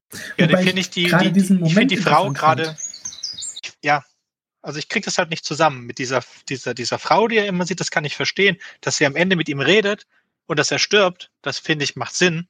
Die herunterfallenden Sachen, das ich verstehe nicht, wie das. Schrapnelltrauma, hätte ich jetzt einfach gesagt. Ständiger, ständiger Beschuss dadurch ständig dieses Gefühl, dass eben dir äh, ständig in Anführungsstrichen was auf den Kopf fallen kann und so weiter, dass äh, ja rund um ihn rum auf dieser Autobahn auch äh, die, die blonde Frau zum Beispiel verletzt wird und so weiter und so fort. Dass eben auch komplett Unbeteiligte in diesem Störfeuer untergehen und so weiter. Das hat für mich unter, unter Aspekt einer psychotischen Episode durchaus Sinn gemacht. Okay. Ich also ich meine, stell dir vor, stell dir vor, du haust halt wirklich irgendwie eine größere ja, nicht Granate, aber irgendwas Größeres auf so ein Dorf, dann fliegt halt auch alles durch die Gegend. Dann fliegen dir halt auch halbe Häuserdächer um die Ohren, dann fliegen dir halt auch Toaster um die Ohren und so weiter. Das ist ja eben genau der Punkt, dass das vor allem diese Alltagssachen sind. Du siehst dann einen rumliegenden Schuh in der Gegend rumliegen oder sowas, zu dem der Mensch fehlt. Ähm, also da, da, das hat für mich schon irgendwo einen, gewissen Sinn gemacht. Ich gebe dir aber vollkommen recht. Ich glaube auch, dass das nachträglich reingebracht worden ist, damit wir an den Handschuh kommen. Da, da bin ich komplett bei dir. Aber ich konnte es mir zurecht rationalisieren mit dieser Begründung. Hm. Okay, also gefällt mir nicht. Hätte ich, kann ich sicherlich drei, vier Sachen finden, die man das besser machen kann. Weil ich kann mir auch nicht vorstellen, also es ist, es ist auch nicht wichtig, aber ich kann mir jetzt diesen Klavierflügel, der ihn am Ende umgebracht hat, diesen weißen Kla äh, Konzertflügel, ich kann mir sehr wenig vorstellen, dass es in einem Dorf in Vietnam, das sie abgebrannt haben, so einen gab und dass sie die mit Mörsern ich weiß es nicht genau. Der Klavierflügel war jetzt auch schon wieder symbolisch. Wenn du jetzt darauf hinaus willst, dann kannst du halt, den kannst du halt auch schon wieder so lesen von im Sinne von eben genau die falschen Abbiegungen, die er genommen hat in seinem Leben. Weil er eben nicht, er war ja schon als der Jugendliche eben nicht wie Bobby, der sich mit hoher Literatur umgeben hat, sondern er war eben der, der bei den Lions dann Baseball gespielt hat. Er war der, der als Jugendlicher schon gesagt hat, ich will zur Armee, ich melde mich freiwillig. All diese Dinge. Und ich glaube, dieser Klavierflügel ist halt genau dieser Punkt, äh, des Kulturmenschen. Das steht ja, so ein Klavierflügel steht für den Kulturmenschen per se. Und dass genau das eben quasi die falsche Abbiegung ist, die ihm letzten Endes das Leben gekostet hat. Weil er eben sich freiwillig gemeldet hat, statt zum Beispiel studieren zu gehen mhm. oder solche Dinge. Ich halte das einfach für schlechte Symbolik, aber ich halte es für Symbolik. Okay, ich glaube, du gibst King dazu viel Credit. Aber damit wollen wir es lassen. Ja, ja äh, wollen wir zur letzten Geschichte kommen, weil hat die denn irgendwelche Querverbindungen? Außer den erwähnten, dass die Figuren halt im Turm noch mal eine Rolle spielen, teilweise erwähnt werden, zumindest ähm, nichts weiter. Okay. Dann würde ich sagen, gehen wir zur letzten. Mhm. Ja, das letzte ist ähm, Heavenly Shades of Night Are Falling.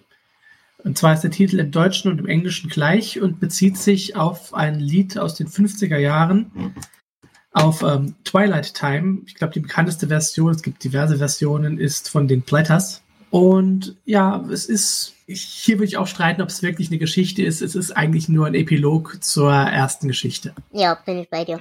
Mhm.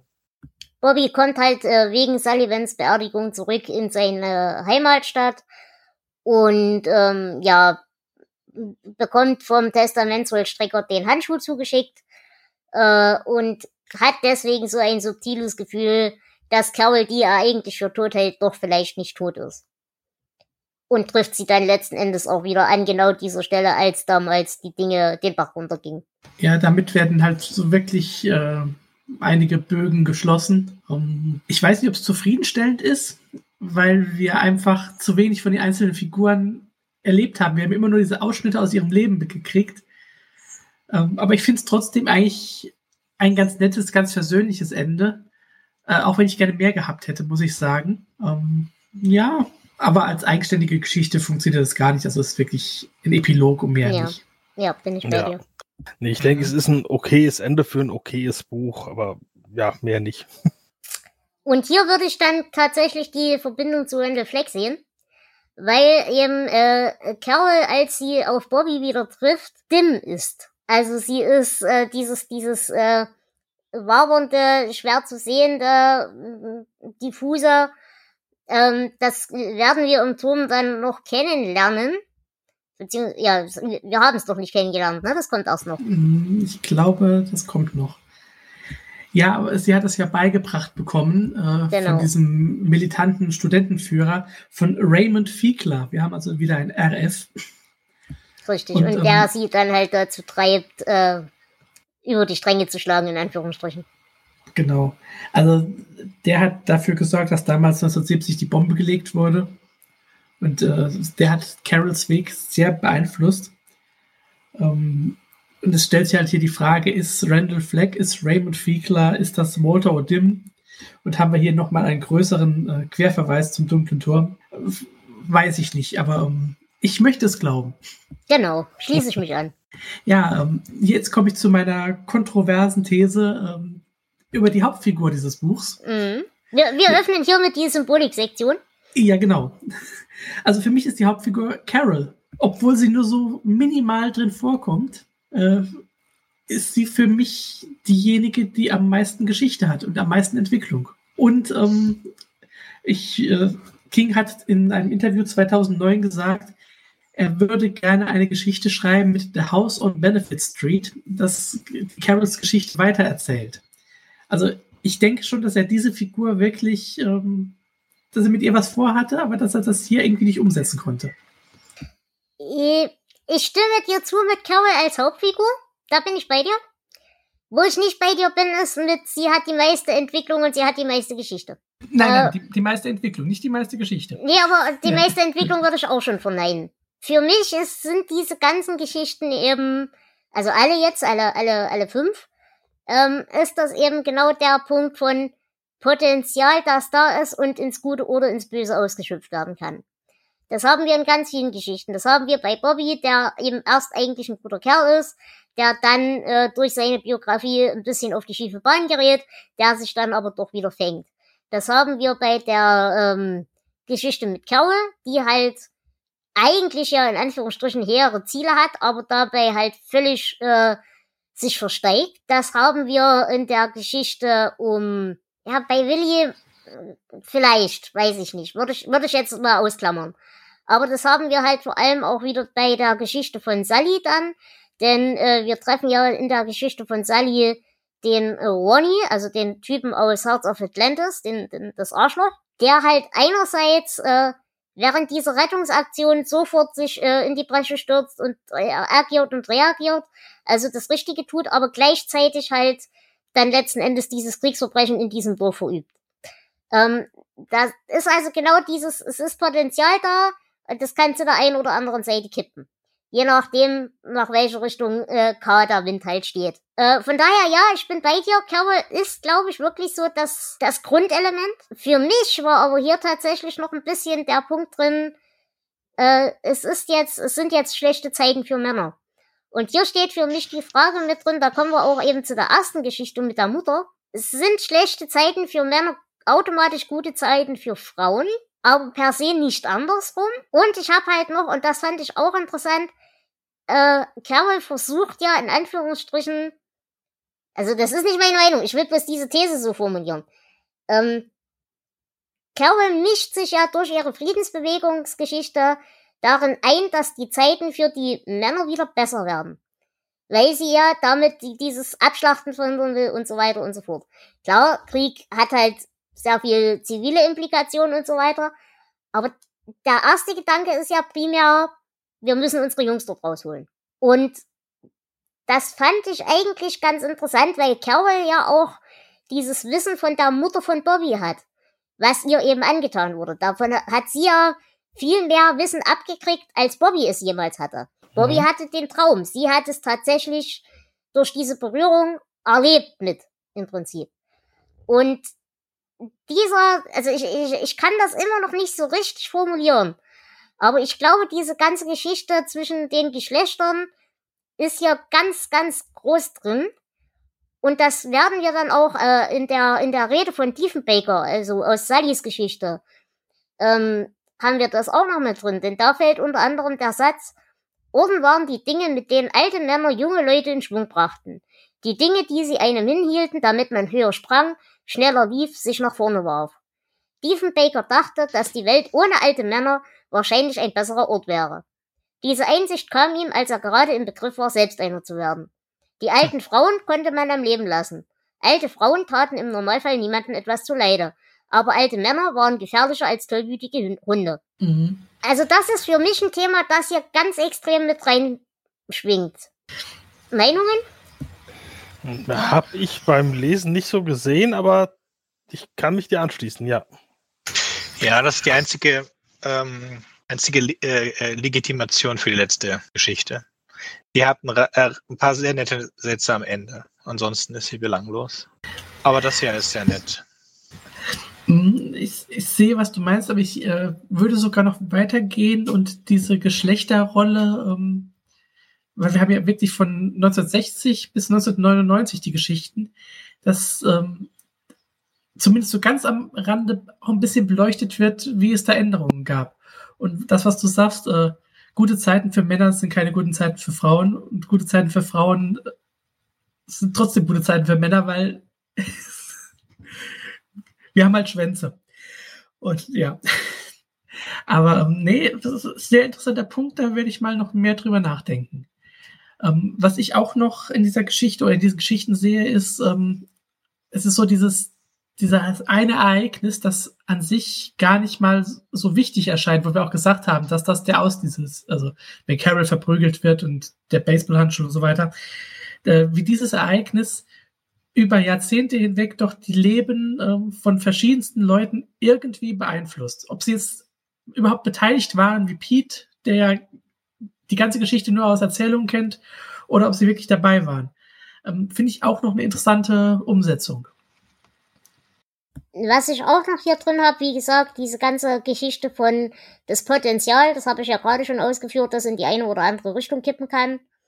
Interessant fand ich, wir haben in jeder dieser Geschichten eine Szene, wo irgendjemand von irgendjemandem durch die Gegend getragen wird. Und dieser ganze Vietnamkrieg äh, ist ja auch auf einer Ausrede basiert gewesen, von wegen eben zivilisatorischer Schutz und so weiter und so fort aber andererseits eben wieder diese, also mit dieser, mit diesem Argument, wir müssen die Schwächeren beschützen oder die Gesellschaft muss die anderen mittragen, die kann halt auch in beide Richtungen kippen.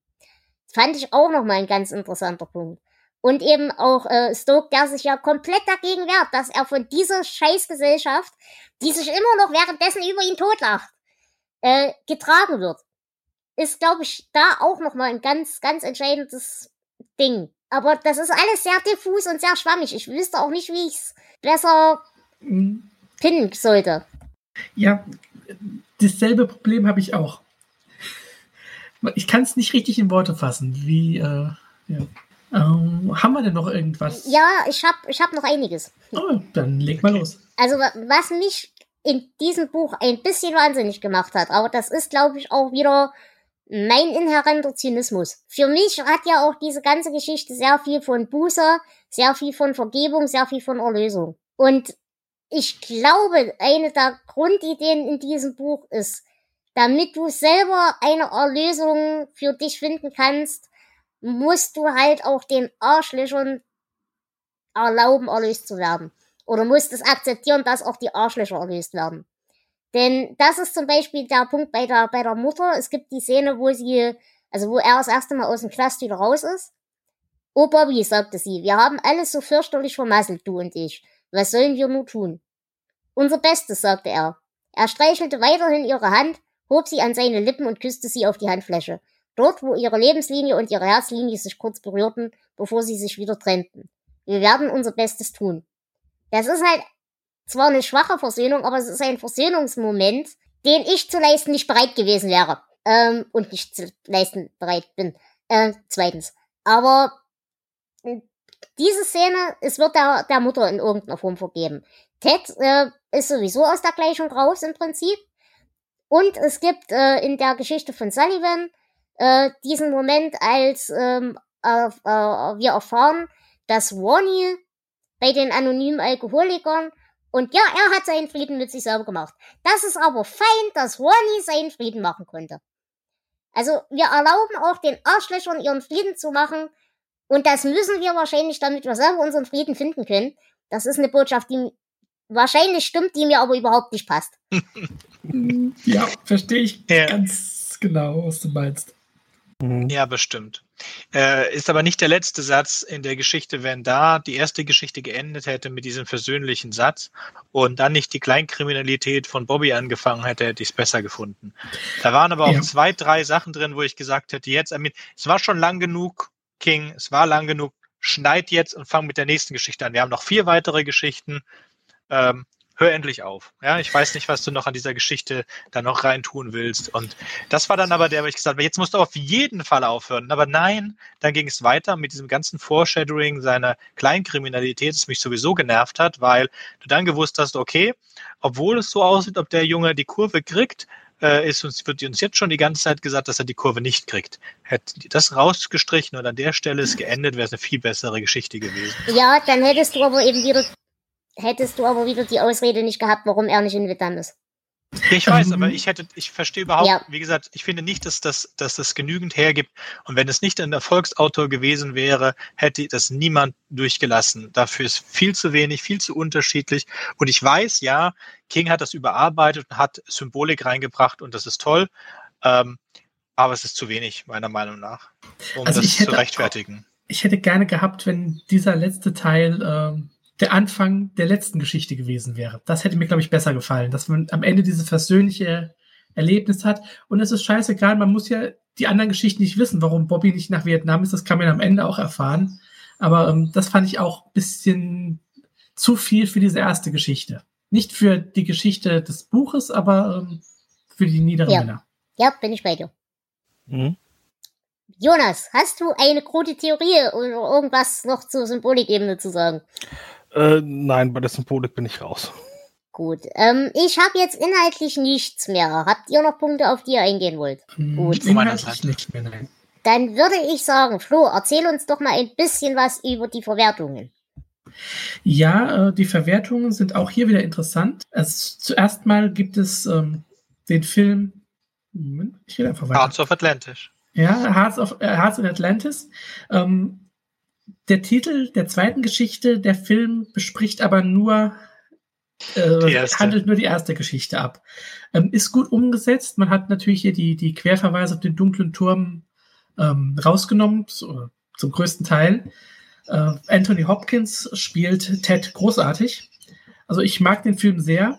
Es ist eine der besseren King-Verfilmungen auf jeden Fall. Und ähm, es ist eines der Werke, die in Deutschland kein Hörbuch haben, aber es gibt ein englischsprachiges Hörbuch, das gelesen ist, äh, auch von einem äh, bekannten Schauspieler, nämlich von William Hurt, der leider auch vor einigen Jahren verstorben ist und äh, von Stephen King auch selbst.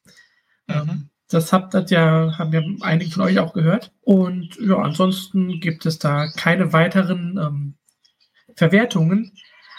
Aber ich möchte doch noch einen Punkt ansprechen. Was, das Sönke kann jetzt, glaube ich, nicht mitreden, der kennt die Geschichte nicht, aber was haltet ihr davon? Ist Squad die eine Geschichte, die in dieses Buch passt in irgendwie, in ja. einer Form? Ja. ja. Genau. Sehe ich nämlich auch so. Ja, schon. Also Squad D ist eine lange Zeit unveröffentlichte Kurzgeschichte aus den 70ern, die eben auch diese Vietnam-Thematik hat. Und ich denke auch, dass das, auch wenn es eher eine Geistergeschichte ist, ähm, dass sie hier auch echt gut gepasst hätte. Hm, ja, bin ich bei dir auf jeden Fall. Mhm, Kenne ich wirklich nicht. Gut. Ähm, habt ihr denn, ich habe ja euch jetzt schon ganz schön mit Zitaten zugeschmissen, habt ihr hier Zitate für dieses Buch? Sönke? Ich hatte eins, aber dann ist mein Reifen geplatzt von meinem Fahrrad und ich durfte okay. es vier Kilometer durch die freie, äh, ja, bei, bei 30 Grad durch die Gegend, dann hatte ich nichts zum Aufschreiben. Aber ja. es war aus der ersten Geschichte ziemlich am Ende und es ist nicht in der Zitatesammlung von euch drin. Es war irgendwas, als er in sein Zimmer gegangen ist und da hat er äh, da irgend sowas, die, die Hölle ist draußen, aber die Hölle ist innen oder in, in der Art, ich weiß es nicht. Es war was Schönes mit dem Zimmer, aber ich habe es dann nicht geschafft, es aufzuschreiben. Okay. Flo, hast du eins? Äh, ich habe diesmal sogar mehrere. Mhm, dann fang ähm, an. Wir hatten ja schon erwähnt, äh, King als Literaturkritiker. Und da hat mir das ja sehr schön gepasst. Über jenem Sommer hatte ein Zauber gelegen. Der, äh, daran zweifelte er auch im Alter von 50 Jahren nicht. Aber er wusste nicht mehr, was für eine Art Zauber das gewesen war. Mhm. Vielleicht hatte er nur die gleiche Ray Bradbury-Kindheit gehabt wie so viele Kleinstadtkinder. Zumindest in seinem Gedächtnis. Jene Art von Kindheit, die in der realen Welt und die Traumwelt, äh, in der sich die reale Welt und die Traumwelt manchmal überschneiden und eine Art Zauber hervorbrachten. Mhm. Jonas? Zigaretten waren Agent Orange, für das man auch noch bezahlte. Dumme Männer richten ein heilloses Schlamassel an und für gewöhnlich sind es die Frauen dieser Welt, die hinterher alles wieder in Ordnung bringen müssen. Tja. Die meisten von uns sprechen heute nicht mehr über diese Jahre. Nicht, weil wir uns nicht an sie erinnern würden, sondern weil die Sprache, die wir damals gesprochen haben, verloren gegangen ist. Jemand zu treten, wenn man Turnschuhe anhat, ist was für Vollidioten. In dem Leben, das er sich aufgebaut hatte, gab es nicht viele Fragen. Und so gefällt es ihm. So, habt ihr noch welche? Noch eins. Ja, bitte. Das waren die Spielregeln. Aber die Spielregeln waren gemein. Die Spielregeln waren falsch. Nach einer Weile wollte man zu Gott sagen, ach komm schon, Großer, hör auf damit. Und ich habe jetzt eins, äh, das hier für diesen Podcast perfekt passt. Ähm, das da auf der einen Seite ist der Bube, das auf der anderen Seite der König. Und das ist die Dame, siehst du in der Mitte. Gut. Dann würde ich sagen, gehen wir zu den Bewertungen. Und ich würde sagen, Jonas, fang du mal an. Du kannst ja auch raussuchen, ob du das Buch als Gesamtheit bewerten willst oder einzeln. Ja, schon als Gesamtheit. Weil für Einzelbewertungen sind die geben die Geschichten, glaube ich, zu wenig her. Ich, ja, habe mich relativ gut unterhalten gefühlt, auch wenn ich nicht sehr viel Sinn gesehen habe. Nur halt so dieses lose Vietnam-Ding. Aber es war okay. Ich gebe 13 Punkte. Okay. Äh, Sönke, wir bewerten wie immer von 0 bis 19. Ähm, also ich würde sagen 12, 12, 16, 5, 5. Damit sind wir beim Durchschnitt von 10. Mhm. Mir ein bisschen zu. Ja. Geh doch auf 12 für alles zusammen. So schlimm war es nicht. 12. Okay. Ich muss sagen, ich mag das Buch sehr, weil es eben wieder genau das, was ich immer habe. Wenn so ein Buch mich in irgendeiner Form beschäftigt und trifft, bewerte ich es gut. Deswegen gebe ich hier 13 Punkte. Ich habe sehr viel Spaß dran gehabt, auch wenn ich einzeln die Geschichten für sich genommen nicht mal sonderlich berauschend fand. Aber ich mochte diesen, ja, übergeordneten Flair, der da so drüber hing. Und ich muss auch dazu sagen, eben diese ganze Vietnam-Geschichte, wir als äh, Mitteleuropäer haben da eben ein bisschen ein kulturelles Loch.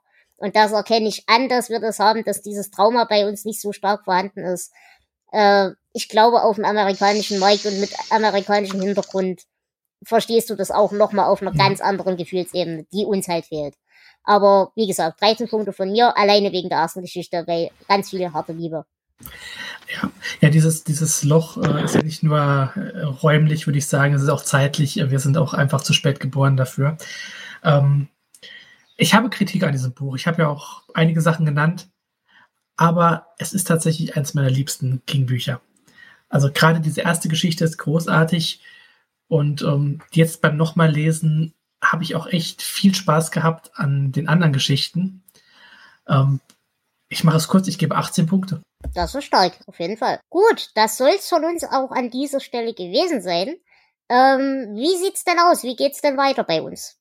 Ja, ähm, wie schon am Anfang erwähnt, äh, in den USA ist das Mädchen vor diesem Buch erschienen, in Deutschland danach. Deswegen kommt es bei uns auch danach. Äh, das nächste Mal besprechen wir das Mädchen. Grundsätzlich könnt ihr gerne mit uns senden. Wenn ihr das tun wollt, schreibt uns einfach. Ihr könnt in die Leseliste schauen, äh, welche Bücher schon belegt sind. Das macht aber nichts. Äh, solange die Folge noch nicht versendet ist, können wir auch einfach mit mehreren Leuten aufnehmen. Ansonsten braucht ihr nichts weiter. Ihr braucht äh, Teamspeak. Das ist uns eigentlich immer die liebste Variante. Äh, einfach nur irgendein Mikrofon oder Headset oder sowas. Wenn ihr äh, mit auf Twitch zu sehen sein wollt, wir haben jetzt seit neuestem einen Twitch-Kanal, dann wäre es noch ganz sinnvoll, wenn ihr noch eine Kamera habt, aber die ist nicht zwingend notwendig. Und ansonsten, wenn ihr die Bücher nicht habt, die ihr mit uns besprechen wollt, dann meldet euch einfach rechtzeitig. Wir würden dann dafür sorgen, dass ihr mit der entsprechenden Quellenlage versorgt seid. Ansonsten äh, ganz kurz ein kleines bisschen Hausmeisterei noch. Wie gesagt, wir haben seit neuestem einen Twitch-Kanal. Das ist größtenteils mein Twitch-Kanal. Das heißt, äh, findet nicht nur Kinschbube da Gast statt, sondern auch diverse andere Quatsch, irgendwelches Gebastel, irgendwelcher Blödsinn. Aber wir haben ja auch diesen wundervollen YouTube-Kanal. Und da werdet ihr dann auch äh, immer die entsprechenden Folgen finden. Entweder als äh, Ton-Only mit einem Coverbild oder eben so wie jetzt, äh, dass ihr unsere Gesichter dabei seht. Und wir kündigen auch immer an, wenn wir live streamen, das heißt, äh, wenn ihr mal bei so einer Aufnahme zugucken wollt heimlich, könnt ihr das ab jetzt gerne tun. Das war's an dieser Stelle. Ich wünsche euch eine wunderschöne Zeit, eine großartige Woche, einen wundervollen Sommer. Lasst euch nicht verprügeln, lasst euch nicht zum Kriegsdienst einziehen. Und wie gesagt, wenn ihr euch freiwillig melden wollt, dann meldet euch doch am liebsten bei uns. Und wir gehen jetzt Baseball spielen. Genau. Ich bedanke mich fürs Zuhören. Lasst es euch gut gehen. Tschüss. Tschüss. Tschüss. Ciao.